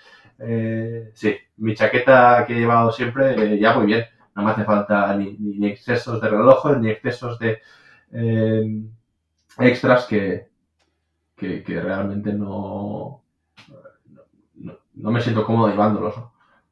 Un tío muy sencillo, Mata, en el, en el mejor sentido de la palabra. Sí, y, encima sabiendo cómo decir las cosas. No lo ve, no, no, no te da la sensación de que lo hacía por, por hundirte o por no, lo hacía porque él también se comportaba de la misma manera y defensaba esa. No sé, es que tampoco diría humildad, porque hacer la humildad es, sino manera de ser eh, de, todo el mundo, de, ir por casa, de habitual. Había escuchado, y luego lo he buscado en internet, pero no he encontrado lo que, lo que termino pensando que quizá me falla la memoria, pero había escuchado que el Chelsea eh, ofrecía un servicio de asesoramiento financiero para los jugadores más jóvenes. Eh, seguramente no era el Chelsea porque lo he, mirado y no lo he encontrado. Pero, pero, lo que ocurría es que, bueno, que había ese, algún club ofrecía un asesoramiento financiero eh, para cómo gestionar el dinero cuando empiezas a ingresar esos, bueno, esos contratos de, de uno, dos o tres millones de euros. Sí, creo que había una eh, fundación o una organización que hacía ese trabajo, pero sinceramente nunca, eh, yo nunca, no sé, nunca me han contactado y de hecho cuando yo llego a Chelsea me van eh, el segundo día me tienen que enseñar un par de casas y, me acuerdo que Fernando Torres, que estaba de compañero también, me dice, ten cuidado porque estos cobran el doble de comisión y quieren aprovecharse de la situación. Entonces dices, ahora yo de quién me fío, ¿no? Es que tienes que ir muy en cuidado siempre porque hay más tiburones que gente honesta. En el momento en el que tienes tanto dinero hay, esos dos problemas, ¿no? El primero es que, primero hay que invertirlo, ahora iremos a esto, ¿no? Pero el segundo es que, es que quizá no puedes fiarte de nadie, no sabes ya quién se acerca con buenas intenciones y quién se acerca simplemente porque quiere tu dinero. Exacto, sí. Y, por eso mantienes mucho tu círculo de, juventud. En parte porque es el que más a gusto te sientes y, el que te ha visto durante toda la evolución, ¿no? Pero tener nuevas amistades te cuesta mucho. Y, yo creo que ahora ya con, más tiempo sí que ves un par de ejemplos que te dicen, vale, este merece la pena, este no me, le voy a dar un poco más de espacio porque no me acabo de fiar. Y en eso eh, vas aprendiendo, pero sí que es clave rodearte eh, de gente que te, te, inspire y que no, y no que te exprima, porque puedes, te pueden acabar eh, sacando todo. Y he visto en compañeros, desgraciadamente, lo he visto en compañeros porque, eh, bueno, a veces con agentes o a veces con amigos que dicen ser amigos y le meten en inversiones que son locuras y eso es peligroso.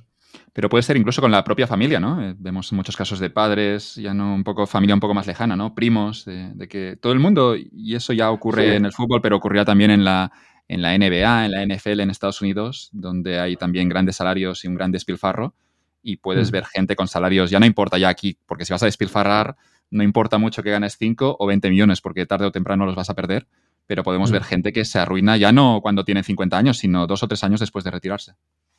Sí, había un artículo, y creo que era de 2015, una noticia que decía que jugadores de Premier League eh, con un espacio de 5 años había un 60% con bancarrota o con problemas financieros, cuando con un poco de sentido común es, es impensable. Pero pasa, pasa y mira, ahora justo un amigo que tengo confianza, un compañero de equipo, me dice una eh, hermanastra que llevaba un año sin escribirme me, se pone en contacto conmigo porque tiene problemas y, quiere que le ayude. Y piensas, eh, ¿y ahora qué hago? no? Pues son situaciones complicadas que te toca lidiar con una muy joven, es, realmente incómodo y hay que saber decir que no, hay que saber, hasta dónde puedes tú y qué debes hacer. Eh, pero, pero es todo un, es todo un reto, es todo un reto y no, no es nada fácil. Eh, a ver, eh, dentro de, dentro de la, facilidad y, y, las condiciones positivas que tienes, pero el, que se te acerquen con estas intenciones eh, a veces es complicado. Hay que, hay que decir que no, entiendo, pero claro, puede ser difícil, ¿no? Tampoco te enseñan a esto. Sí, él mismo me decía, menos mal que me lo dijo cuando se fue, porque estaba en su casa después de mucho tiempo sin... Dice, ha venido a casa y él me dice, creo que ha venido porque tiene... me, quiere pedir algo. Y me dice, menos mal que no me lo ha pedido por, WhatsApp y así yo podía responder algo eh, coherente. Dice, pues me lo dice a la cara y, yo no sé qué decirle. Pero sí, esas cosas eh, toca vivirlas. Ocurre a todos los niveles y vemos con pasta. Incluso en la elección de pareja, ¿no? Puede ser jodido. Lo vemos en algunos futbolistas, ¿no? Que hay algunas digamos que se acercan algunos perfiles que son, se nota claramente a, lo que va esa chica, ¿no? Y, pero bueno, parece, parece incluso que algunos futbolistas, ¿no? Luego no saben identificarlo y terminan obviamente metiéndose en problemas. Sí, mira, este verano me caso y estaba, por cierto, muy de acuerdo con tu newsletter, Joan. no, lo decía, no lo decía por tu pareja, obviamente, Oriol. No. no, no, pero que el otro día lo hablábamos mirando un poco la boda y, le dije la mejor decisión que, haremos o la mejor inversión será eh, tener solo una boda en nuestra vida, porque si tenemos que ir a por la segunda, eh, problemas, problemas. Y otro, otra estadística preocupante era la cantidad de divorcios dentro del mundo del fútbol. Eh, Más altos que en otros sectores, imagino. sí, sí, sí, sí por encima de 60, creo que por encima de 60, 70%. Claro, eh, ahí también es gran, encima creo que en Inglaterra se divide, eh, divide capital o bienes y se va un 50% de lo que tú has ido ganando durante toda la vida. Si encima no tienes una buena base y no lo tienes bien colocado, pues, pues eh, capa caída. Ahora que no nos escucha tu chica, ¿quieres decir que estás gastando en la boda más de lo que te gustaría? no, e, ella es, de hecho, ella es más, eh, la palabra es mindful, eh, es más cautelosa en, eh, en, en, el gasto que yo. Y yo soy de los que, bueno, va, es un día, vamos a disfrutarlo, vamos a... No, pasa nada, pero ella no, no, que nos hemos puesto este objetivo, hay que cumplirlo, no sé qué. Bueno, va, un poco entre los dos, suerte que ella me frena, entre los dos llegaremos a buen puerto. Bueno, contabas que algún caprichito tenías, lo, que también es racional aquí. Yo, creo que aquí cada uno tiene que gastar su dinero de la mejor forma posible. Sí que es cierto que es, evidente que hay momentos en que es muy evidente desde fuera que hay alguien que se está gastando una cantidad excesiva, porque también la carrera de un futbolista o de un deportista no es una carrera tradicional. A los treinta y pocos ya seguramente se termina esta fuente de ingresos y se pueden hacer otras cosas, pero con un capital mucho, mucho menor. He escuchado una cosa muy inteligente por tu parte, que es, entiendes claramente que como futbolista puedes ganar mucho más dinero que en cualquier otra actividad, y querías alargar tu carrera al máximo. Sí, y de hecho en parte, y, porque me hace sentirme mejor, ¿eh? pero en parte el tema de cuidarme más, de estar mejor físicamente, de alimentarme bien, eh, cuidar pues el tema gimnasio, el tema eh, mental también.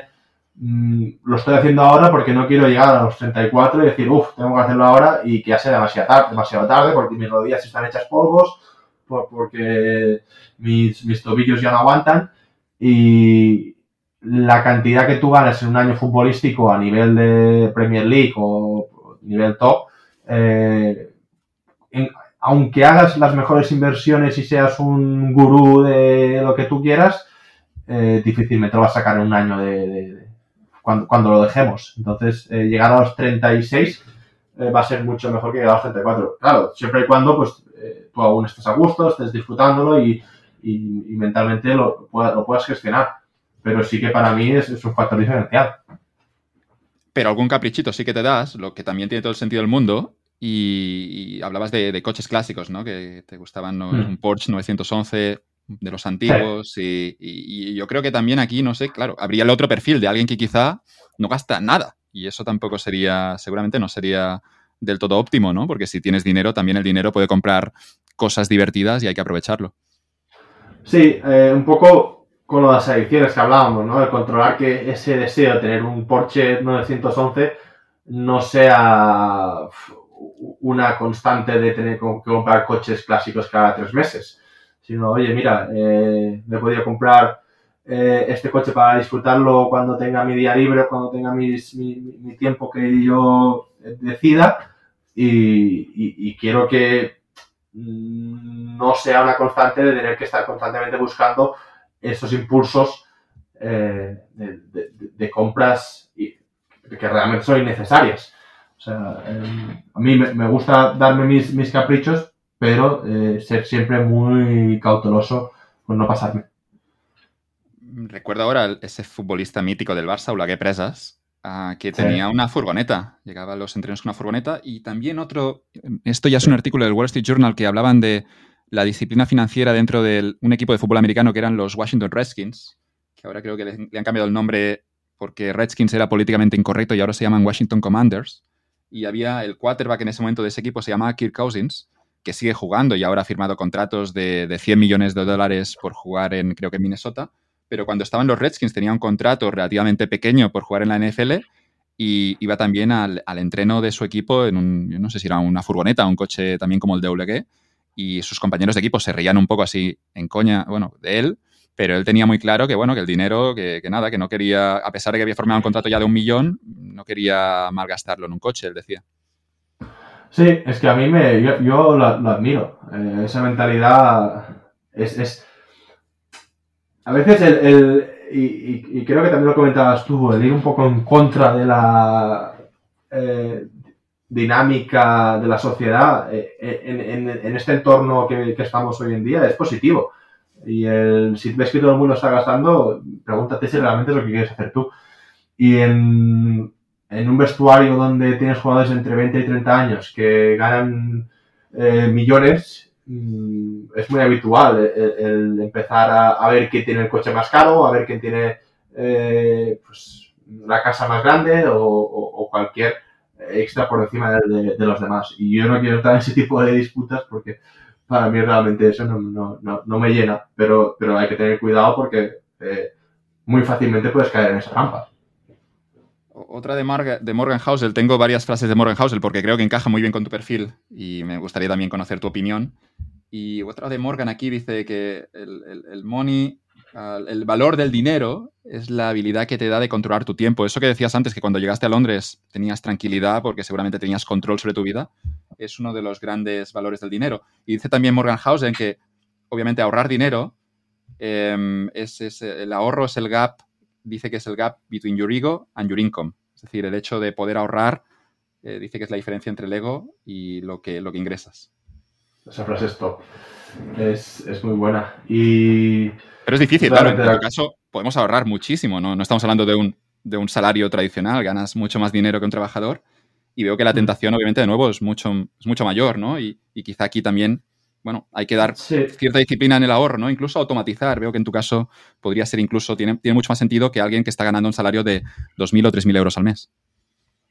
Sí, e, es, es el esos deseos que tú puedes tener, esos impulsos que, te vienen de vez en cuando de, Buah, ahora quiero em, esto ya, eh, dicen, eh, calma, em, vamos a tener paciencia, eh, hay otras cosas que, valoras y, la capacidad de ahorro mm, es, elevada, pero como también, mm, quieras o no, me, gusta estar en, en diferentes proyectos y involucrado en cosas que también me apasionan, eh, de, negocios o de conocer a gente. Eh, claro, vas entrando en diferentes proyectos y te sientes em, que, no paras, que, después de una cosa viene otra. Pero eso, eso me gusta y eso disfruto haciéndolo.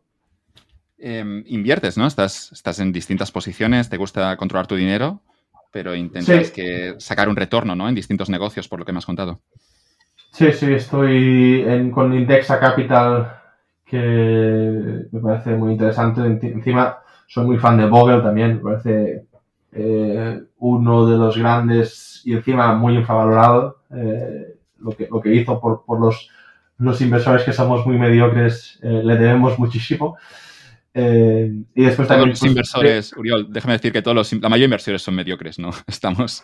hay, muchos que dicen que tiene muchos retornos, pero el 99% no, no, no, gana el mercado. Y aquí nuestro amigo Vogel yo creo que nos ha ayudado mucho, ¿no? Sí, exacto. Y, el, y después, pues en, en, diferentes propiedades, que es una cosa que, eh, como al principio que empezabas a ganar dinero no sabías qué hacer, y mis padres tampoco tenían muchos conocimientos, pues que hacías, pero lo típico de comprar un piso, comprar algo, porque el mundo, mundo decía que el inmobiliario pues siempre iba bien. Pero eh, quieras o no, pues poco a poco vas investigando, vas aprendiendo, vas haciendo diferentes eh, inversiones y, de ahí eh, sacas conclusiones. Te escuché hablar del libro de Kiyosaki, el concepto famoso que yo creo que liga muy bien con lo que estás diciendo de los activos y sus pasivos. Y si vemos no el futbolista típico, porque ahora los futbolistas también en esto de las finanzas seguramente lo están haciendo mejor que hace algunos años, pero vemos que muchos futbolistas tienen ese problema con un exceso de, pasivos, de, hmm. cosas que les cuestan. Que, lo que dice Kiyosaki es que un activo te pone dinero en tu bolsillo y un pasivo te lo quita. Es, es lo bueno de Kiyosaki es, es, tan simple y es tan fácil de entender que, que, es potente, ¿no? Pero podríamos ver, ¿no? En, muchos, muchos compañeros, muchos de tus colegas, que hay ese escenario donde se gastan demasiados pasivos y quizás se olvidan de la columna de activos. Y, y, seguramente era mi, mi, comportamiento hasta que leí a Kiyosaki. Eh, yo pensaba que tener un edificio vacío pues iba a dar valor en 5 o 10 años, pero, pero y, y si no lo da. Eh, entonces, eh, eso sí que me cambió un poco la mentalidad, hay que buscar un poco más de cash flow, que dice él, y, movimiento a, tus inversiones. Y, a través de eso, pues, pues, pues sí. Y el objetivo también, moviendo a Hausel, es que llegue el final de que yo deje de jugar a fútbol y que tenga tiempo para decidir lo que yo quiero hacer, que, con esas inversiones haya ganado el tiempo para ser libre, para eh, después emplear eh, tus días con, lo que sea o lo que te llene más. Lo, decía Rubiales hace poco, ahora que todo el mundo habla de Rubiales, y decía que la carrera de un futbolista obviamente es, es atípica. Así que, en este sentido, no sé si era una entrevista con Risto Mejide, y Risto Mejide hizo el comentario digamos, fácil de decir, ahora no vamos a sentir pena por un futbolista, pero Rubiales, con mucho, yo creo sentido común, le dijo, no, pero es que obviamente tampoco pido empatizar al 100% con un futbolista que gana muchos millones, pero lo que ocurre es que es una carrera atípica y hay que entender que, se puede ganar mucho dinero, que hay muchas trampas y que también aquí Rubiales pedía que, bueno, hay, que hay que ayudar al máximo a esos jugadores porque no es fácil gestionar tanto dinero y digamos que está, el camino está lleno de trampas. Sí, y es más fácil el, caer en un, mensaje que te venga alguien, te venga la gran historia de que mira, vamos a comprar esto y vamos a hacer un eh, complejo inmobiliario que nos va a traer eh, un montón de dinero y tú dices, sí, sí, eso está clarísimo porque va a ir bien y realmente te, te está metiendo humo. Eh, y tú como jugador de fútbol no sabes reconocer si lo que te explica es cierto o no es cierto, si te lo dice con buena fe, con mala fe eh, me acuerdo ver en Canal Plus también un, documental, se llamaba los, los, no sé, los jugadores que habían, se habían arruinado y había un jugador Cataña del Celta que le habían dicho que en su país iban a comprar una máquina para eh, pavimentar el suelo de las carreteras, puso 300.000 euros y era todo su capital. Eh, y no, los, no vio ni el dinero, ni la máquina, ni, nadie le respondió trabajando de camarero en un bar de Sevilla y piensas, ¿cómo puede ser que una persona que ha trabajado tanto, que ha salido de su país, que ha sido, ha estado un grandísimo futbolista, acabe en esta situación? Pues es una pena, pero, pero sí que pasa. Recuerdo al futbolista, me metía golazos ahí con el Málaga, ¿no era? Sí, sí, sí, delantero, de cabeza muy bueno, y jugó en Sevilla también, creo. Recuerdo el documental, creo que, lo... O Darío Silva, Cataño o Darío Silva, ahora tengo dudas. Pero. Podría ser Darío Silva, sí, sí. Yo, yo vi ese documental y me acuerdo que trabajaba de camarero y luego ya había, obviamente, el giro total, que era que tampoco se le veía. Bueno, que estaba tranquilo ahí trabajando de camarero, feliz incluso. nunca sabes la vida, ¿no? Que con el dinero o sin dinero puedes ser feliz. Sí. Pero mejor con dinero, tú lo has vivido, claro. esa, esa frase del lobo de Wall Street, ¿no? De I've been a poor man and a rich man, and I choose being rich every fucking time, ¿no? Que dice ahí con lo de cerrar y todo. Es mejor ser rico, no nos vamos a engañar. O aquella del dinero no te cambia la vida. Mucho dinero te cambia la vida, ¿no? Esa es, buena. Esa es de Buffett, ¿no? Creo que sí. Y es, eh, bueno, no hay que ser greedy o, avaricioso, eh, enough, ¿no? Como Mogul dice, eh, I've got enough, pero sí que, sí que hay que, hay que ser consciente de que eh, esa, esa, capacidad te va a poder después dar libertad, lo, lo del tiempo, lo de tomar decisiones, incluso lo que hablamos de las oportunidades antes de, de Buffett, eh, nosotros, mm, o al menos yo lo vivo con mi situación, yo puedo eh, arriesgarme en tres o cuatro escenarios y, ver cuál sale bien. Y si, y si uno de cuatro sale bien, eh, que, que, ya los, los, otros de alguna manera pues, pues, pues salgan cubiertos. En ese sentido, pues, pues tienes más flexibilidad para equivocarte y aprender, pero, pero también tienes que tener esa mentalidad de vamos a, o, voy a intentar mm, apretar en, o, invertir en situaciones que, tengan menos riesgo o más probabilidades de éxito. Es normal que un futbolista trate el dinero de forma cautelosa porque imagino que hay mucha gente que se acerca a ti con propuestas em, a veces poco honestas. No sé si con el tiempo ya vas identificando mejor quién, quién tiene, bueno, incluso las oportunidades de negocio, ¿no? Que puede venir de, por parte de un amigo, pero quizás un mal negocio. Y es, incluso sabe mal decirle que no a un amigo, pero regresamos al problema de antes, del, del entorno, ¿no? Que a veces incluso si es un amigo de toda la vida, te está poniendo en un compromiso, porque es como, ¿cómo vas a decirme que no si tienes tanto dinero? Sí, pero es que el, marcar, la línea entre lo que es correcto y, lo que uno cree oportuno a veces es muy importante y el, y el dinero es, eh, hay que ser honesto, igual con las relaciones. Si no lo ves claro, no lo ves claro. A mí me han venido amigos que me han dicho, oye, veo esto clarísimo, he dicho, lo siento, pero yo no lo veo. Eh, no voy a entrar. Y, ya está. No, no, y, y, no tengo, yo personalmente no tengo ningún remordimiento ni voy a tratar distinto a esa persona. Y a veces sí que es cierto que en familias o, o en situaciones que de herencias se, crean unas fricciones que son, son, para mí es muy triste. Pero yo no, yo no lo veo así. A mí me parece que si se puede hacer algo que sea bien para todos, lo hacemos. Y si yo no lo veo, tú no lo ves, pues, pues oye, eh, seguiremos siendo amigos. Decías antes que tenías ese compañero o ese colega jugando, no sé si en tu equipo o en otro equipo, pero que venía de un país africano que no había tenido tantas oportunidades. Pero podríamos decir ¿no? que cuando alguien viene de entornos de países en desarrollo, países mucho más pobres, quizá incluso se espera mucho más de ellos por el hecho de que están ganando 3, 4 millones al año en Europa. Y, también digamos que es mucho más difícil gestionarlo porque ya no son tus primos o tus padres, sino que quizá todo un pueblo en ese país africano está esperando que tú les ayudes de forma directa. Sí, es, eh, mira, lo que te decía de este amigo que era una hermanastra, pues otro compañero africano, que no es este, es otro, eh, decía, yo no quiero ir a casa porque cuando voy todo el mundo me pide dinero. y dices que, que, es triste realmente que él no pueda volver a su pueblo eh, a, disfrutar de lo que, a, o, a, revivir sus, recuerdos de cuando era pequeño, porque su, pensamiento o su idea a día de hoy es que cuando vaya a ir ahí, la gente le va a pedir que, les compre esto, que le compre una casa, que le compre un coche, que, no, porque saben que realmente se está ganando bien la vida. Pues eso es, eh, es un, probablemente es una situación que, desde fuera a la gente le cuesta imaginar, pero que para, este jugador eh, pues no debe ser nada fácil. En tu caso has abierto negocios, también alguno en tu pueblo, tienes un gimnasio en Oidacona y, quieres tener, también, tener ese impacto positivo, ¿no? Pero claro, no, no, puedes solucionar todos los problemas y imagino que debe ser complejo bueno, gestionar el dinero cuando aquí lo que se recomienda ¿no? con el dinero a veces es mantener el perfil bajo, ¿no? Para ahorrarte problemas, pero es que en tu caso, digamos que todo el mundo sabe que eres futbolista profesional y eso lo complica. Sí, pero a veces también te pasa que quieres ir a hacer una propuesta y muchas eh, tengo un amigo que es abogado y dice, es que claro, si decimos que eres tú, el, el precio de salida va a ser otro. Eh, sí, pero, pero yo también sigo un poco la, la, línea de Buffett en este sentido, de no pagar más de lo, del mercado de valor, o sea, de, de, de lo que te marca el mercado.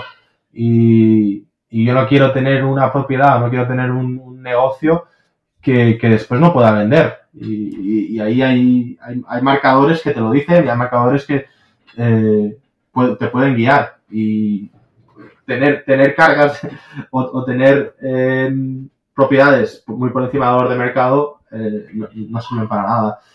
Y, y, ya para no equivocarte, intento no, no, no, ser muy emocional en ese tipo de decisiones, porque si incorporas muchas emociones, uh, ahí es cuando acabas equivocándote o pagando más de la cuenta o, o haciendo cosas que después te puedes arrepentir.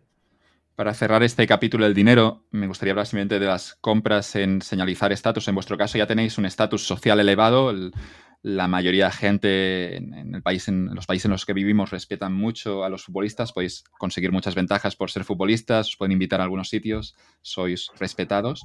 Y lo que encontramos es que a veces la gente, ¿no? Como que compra en lo que se llama estatus, señalización, para ganar algunas ventajas, ¿no? Tú en tu libro comentabas una anécdota divertida de un señor que se compraba un Ferrari, lo dejaba mal aparcado en el club de golf, porque hasta ese momento, hasta antes de comprar el Ferrari, se apuntó a un club de golf súper explosivo, pero no tenía muchos amigos. Luego se compra o alquila el Ferrari, lo deja un día mal aparcado, eh, le llaman por megafonía y cuando todo el mundo ve que tiene un Ferrari, eh, digamos que ahora ya sí que se le acercan a él. Eh, para hablar del dinero y ser claros, ¿no? Tener dinero también te, lo que decíamos antes, de mantener el perfil bajo no está tan claro, porque tener dinero también te puede ayudar o te puede, te puede dar algunas ventajas o oportunidades, así que también es, es, es muy complejo gestionarlo, ¿no? Pero Sí. Eh, podría ser interesante, ¿no? También señalizar que tienes dinero para, para acceder a ciertos círculos sociales. Sí, a mí me, me, me encanta esa eh, historia porque eh, ya señalizas con la intención de aprovecharte, con el buen sentido, de, de, de las debilidades de, de la, de, los grupos de, que te cuentas en el, en, el, club de golf. Sabes que si ellos de repente se dan cuenta de que tienes un, Ferrari y todo el mundo va, a querer estar detrás tuyo, todo el mundo va a querer saber de dónde vienes, de dónde has sacado eh, o, cuáles son, por qué tienes tanto éxito. Y, eso eh, es, un ejemplo muy, parece muy, muy interesante. Y en el, en el sentido de la señalización, un poco volviendo al tema de, esas eh, adicciones o impulsos, o dilo como quieras, mm, intenta si, quieres hacerlo porque te, sienta bien y tal y, te gusta, mm, vale, y por señalizar algo, pero, pero que no, que no estés constantemente teniendo que señalizar que tienes dinero. y yo creo que eso es... Eh, y, también lo decía Morgan Housel, que, me, gustaba mucho, que para una persona que se ganaba bien la vida o, que había hecho buenas inversiones, el hecho de mantener un perfil bajo era una... Eh, como una gestión del ego muy potente, porque no, no, querías buscar esa aprobación y tú eras capaz de aceptar que, vivías con, lo necesario y no tenías que demostrar nada. Y eso te daba también una libertad de no tener que estar constantemente con, un nivel de vida muy elevado. La última frase de Morgan Housel, por mi parte, tú obviamente, Uriol, puedes decir las que quieras, pero yo tengo aquí la última puntada que es Spending money to show people how much money you have is the fastest way to have less money. Así que gastar dinero para demostrar cuánto dinero tienes es la forma más rápida de, quedarte con menos dinero.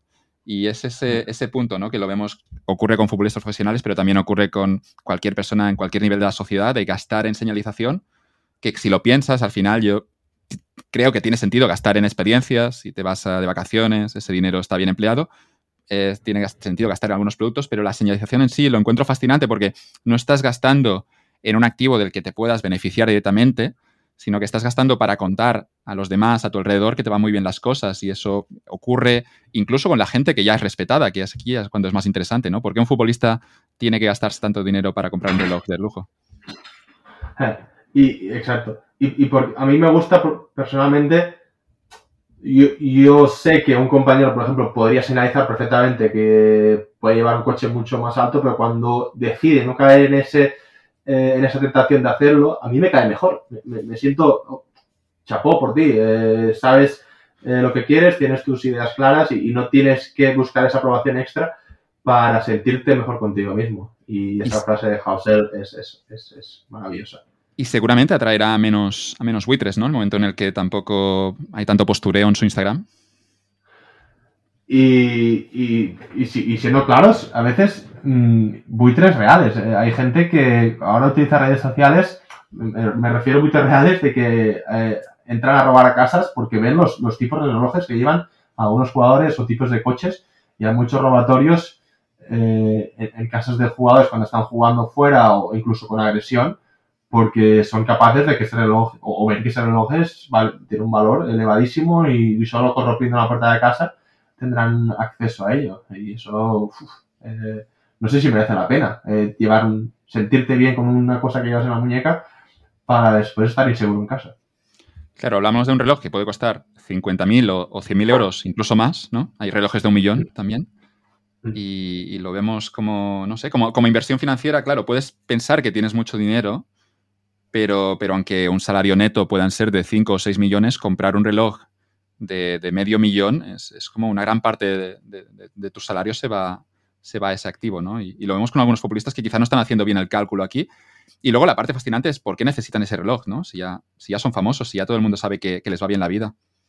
Hmm. Sí, hay, ese factor también de que ahora se vende mucho, y creo que lo hablamos una vez, de que los relojes mantienen valor e incluso sube de valor. Pero. me, fascinó con herencias, que no, que no cotizaba dentro que si dejas un piso a tu hijo eh, tienes que pagar impuestos, pero un reloj podías dejárselo sin, eh, sin pagar esa, ese impuesto de, sucesiones. Sí, de hecho, Patek Philippe tiene esa, ese eslogan de nunca. You never own a Patek, you just look after eh, for the next generation. O sea, que nunca, nunca lo tienes en propiedad, sino que solo lo cuidas para la siguiente generación. Y, ya, ya se aprovechan para para ponerlo y que tú caigas en la trampa. Pero sí que es cierto que eh, lo que decíamos, ¿no? Eh, se acaba siendo un pasivo, te, da mucho cash, te da muy poco cash flow, eh, el riesgo de que te lo roben, la inseguridad de estar en casa, el demostrar algo que realmente no es necesario, porque es evidente que te ganas bien la vida. Curioso. Y, siendo honestos, yo, yo he comprado un par de relojes pero con una cantidad que dices, bueno, eh, esto es, eh, investigas, pruebas, pero no, no, no, llegas a, a, un 10 o un 15% de tu salario eh, cubierto en, relojes, porque es exagerado. Pero la locura máxima aquí es que tú sabes que comprando ese reloj, eso que decías antes de los buitres, sabes que es probable, no es probable, pero es posible que, entre alguien en casa, incluso en un asalto con, cierta violencia, y, podría ser, ¿no? Incluso que alguien, por hecho de comprar el reloj, que no sé, a nivel de tranquilidad, felicidad, estuviera peor después de comprar el reloj porque sabe que a, partir de ahora, sobre todo porque ha salido en su Instagram, ellos son conscientes de que les pueden entrar a robar y eso es una posibilidad. Sí, sí, yo sería incapaz de compartirlo eh, en redes sociales porque estás eh, invitando a que te pase eso. Y muchas veces es que creo que un, compañero entraron en casa y lo primero que le preguntaban era por, los relojes. Eh, querían saber dónde estaban los relojes y solo buscaban eso, porque eh, aún en, mercado negro o, mercado de, segunda mano se siguen pagando a precios altísimos. Hay esa paradoja con el dinero que tú has identificado de maravilla, que es que parte de la felicidad que te puede dar el dinero está en no gastarlo. Y yo aquí que creo que tenemos buenos maestros, ¿no? Desde Morgan Housel hasta, hasta Charlie Munger, pero que es contraintuitivo, ¿no? lo, que parece, y con un anuncio de lotería, siempre cuando a alguien le toca la lotería, el anuncio es ¿qué harías con ese dinero? ¿Cómo lo gastarías? Y luego hay una reflexión que yo he llegado después de muchos años, por eso decía que con 18 no creo que lo hubiera gestionado tan bien como tú, pero después de ciertos años te das cuenta de que parte de la utilidad del dinero está precisamente en no gastarlo, en dejarlo en un sitio donde esté seguro, donde nadie te lo pueda robar, pero no gastar ese dinero porque tener ese dinero, ese ahorro en el banco, te da tranquilidad y compra felicidad vía negativa, en el sentido de que, de que no tienes que gastarlo en nada, pero simplemente tener ese dinero allí te compra libertad, te permite decidir qué hacer con tu vida y te da opciones. Sí, y, a la vez, eh, mira, ahora te planteas qué puedes hacer el día de mañana, haces un par de inversiones y si te van bien, eh, bienvenido sea. Y si no te van bien, dices que tampoco necesito tanto para vivir. Con, con, con, los gastos que tengo hoy en día, eh, si, si, me aseguro de que esto se mantiene en una línea estable, eh, las inversiones ya decidirán lo que, lo, que hacen. Pero cuando tú tienes un nivel muy elevado y estás constantemente sacando y, y, el ego, ¿no? Esta distancia entre el ego y, tu salario se, se, ve reducida, entonces, mm, ahí estás más nervioso, estás más, obligado a que salga todo bien, eh, tienes menos oportunidades de futuro porque vas a estar cada vez con menos ahorros y el tener eso controlado es, una sensación de libertad muy grande.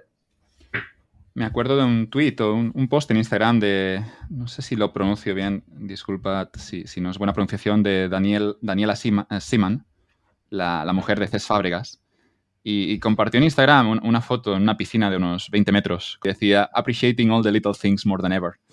Pero, pero vamos, no nos vamos a engañar, joder, el, dinero también compra, puede comprar tranquilidad, pero luego gastarlo, esos little things de Daniela Seaman, eh, también compra cierta felicidad poder ir a un hotel de lujo y, tener una boda por todo lo alto si te la puedes permitir. Totalmente, y esa libertad, ese tiempo, eh, es que eh, a veces el hecho de decir que gastar no em, eh, tener eh, necesidad de gastar no es bueno, hay que tener, bueno, es cierto, pero el, saber reconocer cuando toca también es importante. Y, y, es que es curioso porque a veces piensas, si, si, si, no quiero tener deseos, si no quiero tenerme un capricho, si no quiero irme, no sé, volar en business o, o, hacer extras, ¿qué sentido tiene todo, todo el trabajo que estoy haciendo, todo lo que estoy ingresando? Mm, también el, buscar algún, alguna vía de escape eh, a veces también es sana y, hay que ser consciente de que mm, el, fin de semana de ir a cenar fuera o el, hacerte ese, ese extra te, da mucho. O a veces delegar tareas, ¿no? Aquí para la clase media el hecho de si hay alguna tarea que no te gusta, el dinero aquí también puedes delegar eso. Si no te gusta hacer tus impuestos, puedes ir a un, a un gestor. Si no te gusta cuidar, no sé, limpiar tu casa, puedes el jardín. Eh, tiene todo el sentido del mundo aquí, vía negativa. Yo lo veo súper lógico, pero no sé, la sensación es que a veces la gente con el dinero quizá gastan demasiado en algunas categorías donde no añade poquito y luego no gastan en categorías donde les podría restar, donde son fuente de gran infelicidad el hecho de quizá tener que limpiar la casa un sábado por la mañana y quizá podrías permitírtelo tener una señora limpieza eh, un día a la semana. O, o, sí, o, por ejemplo, lo veo muchos jugadores que, eh, compañeros o excompañeros, que, que, aumentan esa gama de coche o ese eh, modelo de zapatillas, pero en cambio, pues, pues eh, no invierten en nada o, no, no, piensan en, en, cómo este dinero puede funcionar de manera más efectiva. yo soy partidario de, oye, construyete primero una base fuerte y a partir de ahí permítete todos los lujos que tú quieras y todos los caprichos. Pero si desde el primer momento empiezas eh, en un pozo sin fondo, sin tener ninguna base, eh, la hostia puede ser grande. Tienes aquí Yosaki bien, bien interiorizado, Uriol. seguramente, seguramente. Y, me parece que hay el tema activo y pasivo hay, que tenerlo grabado. Eh, para cerrar dinero, es que te he dicho que lo cerraba antes, pero lo voy a cerrar ahora, que es un paper de Dan Gilbert, que es un psicólogo de Harvard sobre la felicidad, y dice, si el dinero no te hace feliz, no te hace feliz es que no lo estás gastando bien. Y en ese, en ese paper, hay, luego lo comparto en notas, pero hay distintas categorías, distintas ideas que, según estudios de psicología, cómo, cómo gastar el dinero para ser un poco más feliz, ¿no? Y una de las experiencias, una de las cosas que contaba era que gastarlo en experiencias te da mayor felicidad que gastarlo en bienes materiales. Insisto que esto no es científico, porque me viene a la cabeza una frase del boxeador, de, bueno, el luchador eh, McGregor, que decía, eso de que gastes el dinero en experiencias en vez de cosas materiales, esto para mí es un, lo hice conduciendo un Range Rover o un Land Rover, dice, el Range Rover es una experiencia para mí y también es material, así que mato dos pájaros de un tiro. y le decía comprando ese coche de 100.000 pounds o de 200.000 pounds, claro. Era una experiencia, ese coche material para él. Sí, pero em, es que, bueno, cada uno e, e, es, libre de, decidir con, lo que él ha facturado o ha ingresado, lo que quiere hacer. Por supuesto. Pero yo personalmente, mm, ves, ves esa, ese estilo de vida o esa decisión que toma McGregor eh, o incluso Cristiano Ronaldo con, todos esos em, comentarios, incluso de la mujer en la serie de Netflix Mm, no, no, me crea ningún, no, me siento identificado con ese tipo de, estilo de vida. No sé, igual si llego a facturar lo que factura él, se me va un poco más eh, las ideas hacia otro lado. Pero, pero a día de hoy eh, he conocido un compañero como Fernando Torres que había, ganado mucho dinero y, sus mensajes aprendí muchísimo. Eh, cómo educar a sus hijos, el cómo intentar eh, enseñar los, valores adecuados. Para mí eso es, el tipo de gente que, que, mm, miras y piensas, yo quiero ser como ellos. Había la anécdota de una persona muy rica en un, avión que eh, viajaba al lado de una periodista, creo que le estaba haciendo un pequeño reportaje y esa persona tan rica, que era uno de los más ricos de Bélgica, lo que ocurría es que pasaba, creo, el, el carro de las bebidas y le decían que la Coca-Cola costaba 5 euros y el señor este tan rico, uno de los más ricos de Europa, decía, no, no me interesa, quizá me apetece la Coca-Cola, pero no lo veo por 5 euros. Y la periodista le pregunta, ¿por qué no te la compras si, si puedes permitírtelo?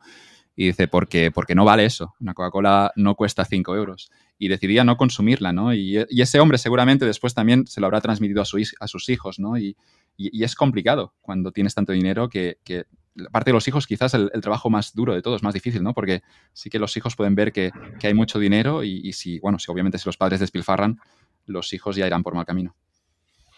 Sí, sí, no pagar más em, de lo que tiene un valor, ¿no? El, no pagar por encima, independientemente de lo que cueste. Y otra, eh, otro mensaje que a mí me quedó muy grabado era Miguel Milá, bueno, Milá, una de las familias más, más, más ricas de Barcelona, que él explicaba que su abuelo hacía acostumbraba a decir eh, una frase de que os, podría haber dejado una fortuna, pero decidí dejaros un ejemplo y, me, quedó, me quedó también bastante grabado de, de, decir un poco mucho con muy poco. Eh, muchas veces ese comportamiento va a quedar mucho más grabado a tu hijo que lo que hagas o dejes de hacer.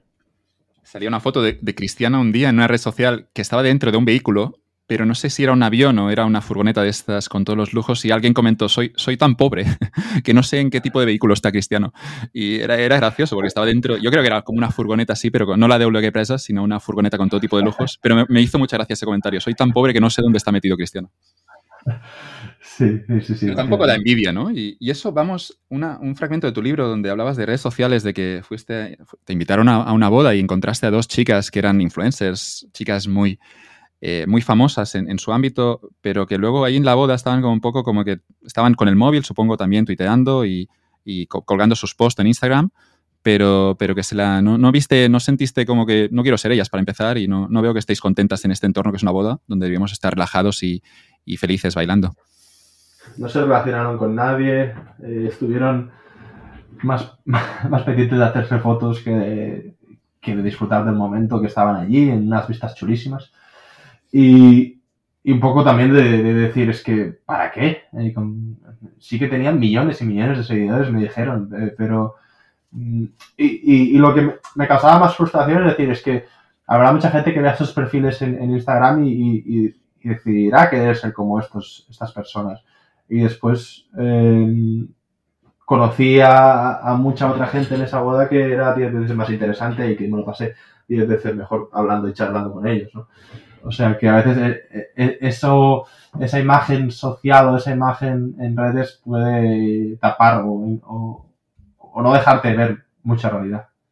Digamos que están muy preocupadas por, por qué es lo que aparentan en redes, pero luego quizás se olvidan de vivir y eso lo, veríamos en cuestiones que ya no tienes que ser influencer, pero gente que en algún momento, yo qué sé, hay algo muy bonito delante tuyo como una puesta de sol, eh, la mayoría de gente ahora en la sociedad actual decidirá sacar la foto y quizá de algún modo se carga ese momento tan bonito que estabas disfrutando con tu pareja. Sí. Y el, había una frase en inglés, y ahora no me acuerdo, pero era algo, encima rimaba de, que había dejado em, las redes sociales para, poder disfrutar más de las, de las puestas de sol. Y, o las redes sociales o, estar tanto tiempo con el móvil. Y bueno, puedes hacer las dos cosas, evidentemente. Eh, no, quiero ser extremista en ese sentido pero sí que es cierto que mm, el, estar mucho tiempo en ese tipo de plataformas te quita un poco de, el, día a día, del disfrutar de un paseo, el, eh, eh, o al menos mm, cuando tienes, y eso lo, explican incluso, no, quiero ponerme en temas científicos, pero en el tema de la dopamina, en el tema de, de impulsos, de, que cuando tú estás constantemente buscando esa sensación al, abrir el Instagram al abrir el Twitter por, o el Facebook, em, después necesitas, eh, para, esas recompensas con una puesta de sol, te, va a costar mucho más, o, con un vaso de agua, o no sé, con un café. Mm, y, a veces eh, decían, ahora se ha puesto muy, muy de moda el ayuno de dopamina y, el, de alguna manera, mm, valorar bastante más eh, cosas muy sencillas bueno, el tema, el tema mindfulness y, todo esto un poco viene, viene de aquí. Tú has desconectado de redes un poquito. Mucho, sí, sí, sí. Y, Twitter no me lo quito porque, bueno, es verdad que a veces entro y, leo cosas interesantes. Sé que tú eres muy pro Twitter, pero también si, si pudiera, eh, igual saldría Twitter. Lo que pasa es que tengo dos amigos que me ayudan con las redes y dicen, bueno, déjatelo abierto porque al final nunca sabes si nunca te va a hacer falta. Y, Vemos muchos futbolistas con ese perfil similar al de las dos chicas invitadas a la boda, ¿no? Que algunos futbolistas que comparten también mucho su vida, más allá de los ladrones que puedan ver que, tienes ciertos relojes, pero vemos que a veces regresamos a ese tema de, la inseguridad, del ego, ¿no? Que puede parecer, ¿no? Muchas veces que se comparte en exceso porque se busca el refuerzo, un refuerzo externo que en tu caso seguramente lo has buscado en el interior y ha sido mucho más efectivo. Sí, o, yo también pienso que a veces cuando eh, están constantemente buscando esas aprobaciones porque no tienen un grupo en el que se sienten cómodos o, a gusto con ellos mismos y entonces el buscar likes o, comentarios que te reafirmen tu manera de ser, pues, pues ya, ya, ya te va sirviendo. Pero eh, es sin duda peligroso. Para mí yo lo veo peligroso. Pero también, también hay que decir que hay muchos jugadores que por temas de marcas, por temas de eh, imagen, eh, les obligan eh, a, tener esos perfiles abiertos porque generan muchos ingresos, claro. Cerramos con, tema libros, que me consta que, los que eres, te, estás mm, lees mucho. Veo, veo detrás tuyo ya algunos libros interesantes. Veo por aquí ya Factfulness, veo los ensayos de Montaigne. Me gusta, me gusta esta colección, bastante top soy muy de Cardinal y, intento. Lo que pasa es que el otro día lo, veía y pensaba, igual me leo un 10% de lo que me compro. Y creo que ahí sí que tengo un problema en, la compra de libros. y, me gustaría avanzar, avanzar más rápido, pero ahora con el niño está siendo complicado. Me, contaste un día, publiqué un pequeño comentario sobre un libro de, Murakami y me dijiste que es uno de los primeros libros que leíste, creo, no sé si estabas ya en el Reino Unido, pero de los libros que leíste ya siendo futbolista y que te hizo reengancharte con el hábito de la lectura. Sí. ¿Era Tokyo Blues? Era el Tokyo, Blues, Tokyo Blues. y en inglés es Norwegian Wood, ¿no? Que es la canción de los Beatles. Norwegian Wood. Sí. gran libro, ¿eh? maravilla ese libro. Sí. Y, y, Murakami te deja te deja tocado. Me, gusta un cabrón. porque sí, te deja. lo, suelta poco a poco, semanas, terminas deprimido. Sí, te, deja unas semanas raro, eh, con, un cuerpo raro, pero eh, me lo regaló Juan Mata y recuerdo que. Buen criterio. Lo devoré, lo devoré y. fue. De, esos, de, esas sensaciones que dices, es que desgraciadamente de pequeño cuando te hacen leer te obligan a leer y, qué aburrimiento, oh, me duermo, y, cuando disfrutas y, y un libro, un libro te absorbe, piensas, quiero, quiero más esa sensación. Y, desde entonces que prácticamente he tenido bastante continuidad con la lectura. Pero, pero tienes una frecuencia importante de, casi un libro a la semana, por lo, por lo que he leído en, tu libro. claro, cuando no estaba el pequeño sí, pero ahora ya eh, probablemente un libro al mes he pasado.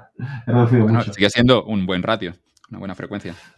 Sí, sí, sí. Lo que pasa es que igual compro tres al mes o cuatro y ahí voy perdiendo menos tres. No, empezamos con, ficción. ¿Cuáles son tus autores favoritos?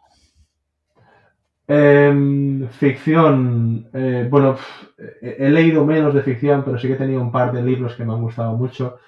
Eh, el, de Pilgrim, es que miro para atrás porque tengo aquí algunos. El de Pilgrim eh, me gustó, encima era, era un, tema de, con tipo una pandemia, un virus que se lanzaba y, entonces le, di mucha similitud, me enganchó mucho. Después Juan Gómez Jurado también, pues los que le he leído me han gustado mucho. Eh, y La Conjura de los Necios, que, sé que en Capital también se ha tocado. Y, mira que eh, no lo he acabado del todo, pero sí que eh, cuando te, engancha es muy bueno. Y, y, gracias a ti también conocí a Dostoyevsky, que es uno de los mejores escritores que yo he visto, vamos. Vaya zumbado Dostoyevsky. Estoy todavía revolucionado y, te, agita por dentro y ya quieres verlo todo arder. Está, yo, me está, peligroso, Sí, pero y, me gustó leerle y le entendí más cuando, cuando Zweig explicaba, explica cómo tuvo que vivir Dostoyevsky. ¿no? Eh, no era nada fácil y, el, tipo de historias que te cuenta tienen sentido después de saber la vida, el tipo de vida que tuvo el pobre. Si miramos los libros de no ficción, me recomendaste tú el de 4.000 semanas, que tengo que agradecértelo ahora porque es, una maravilla. El de, no sé si el nombre del periodista del The Guardian era Burkeman o, Burkman. Oliver Burkeman, sí. Sí, qué, maravilla de libros sobre la productividad, sobre cómo aprovechar tu tiempo, sobre también cómo aprender a perder el tiempo, que es algo que, hemos olvidado un poquito. Sí, también es de esos, libros que te deja un poco tocado y replanteándote muchas cosas que tú creías que estabas haciendo bien, pero igual eh, tenías un enfoque un poco agresivo y necesario. El hecho de estar bien con, sin, tachar cosas de la checklist o el aceptar la gestión del tiempo como el, aceptar el aburrirse, el aceptar la falta de productividad. Un, poco eh, em, eh, era, es un mensaje un poco contrario a lo que se dice hoy en día, pero que creo que, como siempre, ¿no? Es, es, es muy necesario Mm, equilibrar ese, tipo, ese tipo de intensidad en, lo que hacemos, en lo que decidimos. Y Burkeman lo explica de una manera maravillosa. Magnífico libro. Yo cuando veo, ya no los adultos, sino cuando veo a esos niños ahí con la agenda llena, que no tienen ni tiempo para jugar a fútbol como hacías tú en Oidecona, siempre siento ya, y ahora la palabra es pena, es como que qué mierda ser niño hoy en día, con muchas extraescolares que aprenderán seguramente tres o cuatro idiomas, pero donde no tienen las tardes libres para, hacer lo que quieran o incluso para aburrirse con sus amigos y eso se está perdiendo. Es que de hecho yo no, me he planteado y espero que sea así para la mayoría de gente el hecho de eh, aprovechar o ser productivo hasta los 25 o 30 años. Antes de esa edad, eh, muévete, investiga, eh, no, tengas una to-do list ni, loco, no te, no, te, preocupes del seguro del coche, no te preocupes de nada para, mí sería lo más bonito. Eh, pero, pero sí que es cierto que ahora desde los 12 años ya tenemos que ser máquinas de, producir lo que sea. Y viajar, y ir a sitios. En, tu libro, al menos el que me mandaste a mí, termina con un viaje muy bonito a Nepal, ahí, con un amigo. Y hay que, bueno, y eso no es perder, para algunos quizás sería perder el tiempo o perder el dinero, ¿no? Y, y es una locura, digamos que está en el otro extremo del despilfarro, ¿no? Gente que quizá ahorra en exceso. Sí, y, y el hecho de en esos momentos que tú tienes esa libertad de que no tienes hijos, de que no tienes pareja o, que puedes eh, tomar decisiones con más libertad, eh, para mí sería una pena aprovecharlo, ¿no?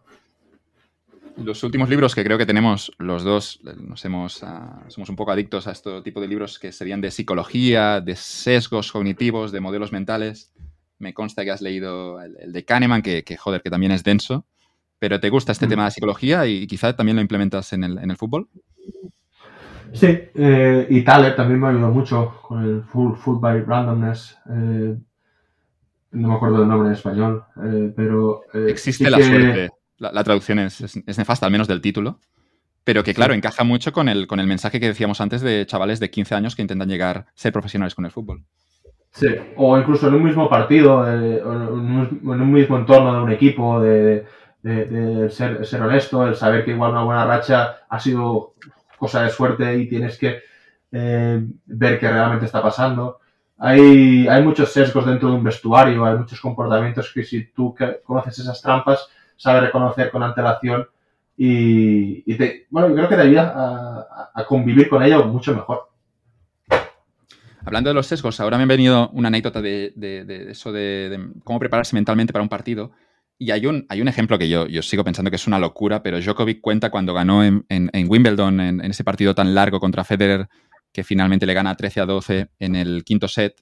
Y lo que ocurre es que en ese momento en la pista central de Wimbledon, la mayoría de gente iba con Federer y Djokovic gana ese partido y en rueda de prensa luego dice, cuando cantaban Roger, yo escuchaba a Novak. lo encontré a nivel, a nivel mental, a nivel de preparación, visualización mental, lo encontré, yo no he encontrado un ejemplo más loco que el de Djokovic y entiendes obviamente cómo ha podido competir contra Federer y Nadal durante tanto tiempo. Y, a, contracorriente, ¿no? Porque él era el, perro feo, el, bicho feo de los tres y, y lo ha utilizado seguramente como esa gasolina para decir, así, ah, pues, pues eh, ahora yo voy a aguantar y voy a ser el que va a ganar más.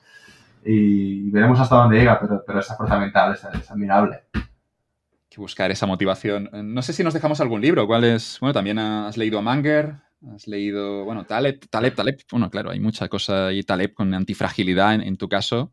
También todo el tema antifrágil es súper importante para la carrera de cualquiera, un futbolista pero también para la carrera de cualquier otra persona.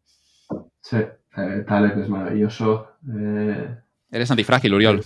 Te lesionas y, regresas más fuerte.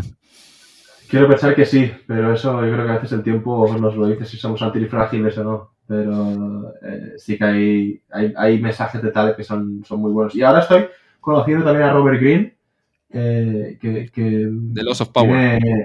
De Loss of Power, sí. Son... Uf, mensajes muy buenos también. Estoy descubriendo un... Cuando empiezas a conocer un escritor y dices, uh, esto me gusta. Es realmente bonito y estoy en esa fase ahora. Quiero, quiero devorar lo de Robert Greene y, aprender de él ahora. Magnífico. algún, bueno, ya para cerrar, algún mensaje para alguno de, esos chicos que quizá muy jóvenes que quizá, quizá escucha este, este podcast, no, lo dudo, pero algún chaval que nos escucha ahora con 10, 12 años, ¿qué le dirías para, para que, no para que llegue el primer equipo, pero para que le vayan bien las cosas. Sí, yo creo que con lo que hemos dicho queda claro y de manera de resumen es eh, eh, en esas etapas eh, se, se, libre de obligaciones, de extraescolares y pasarte todo el tiempo que puedas con tus amigos en la bici, arriba y abajo en la pista de fútbol, disfrutando de, de, esa, de, jugar y de, y, de, estar con un entorno muy bonito y, poco competitivo, porque después ya vendrán las hostias, después ya vendrán los momentos difíciles, las facturas para pagar, eh, y en esas etapas yo creo que es, es clave eh, el estar disfrutando de, todos los momentos. A los padres les decimos que vayan a los partidos, pero que no metan demasiada presión. a los padres decimos que, por favor mm, dejen a los niños disfrutar porque desgraciadamente hoy vemos ejemplos muy, muy tristes. O sea que eh, se comporten de manera ejemplar, que, que los niños a veces son mejor que ellos.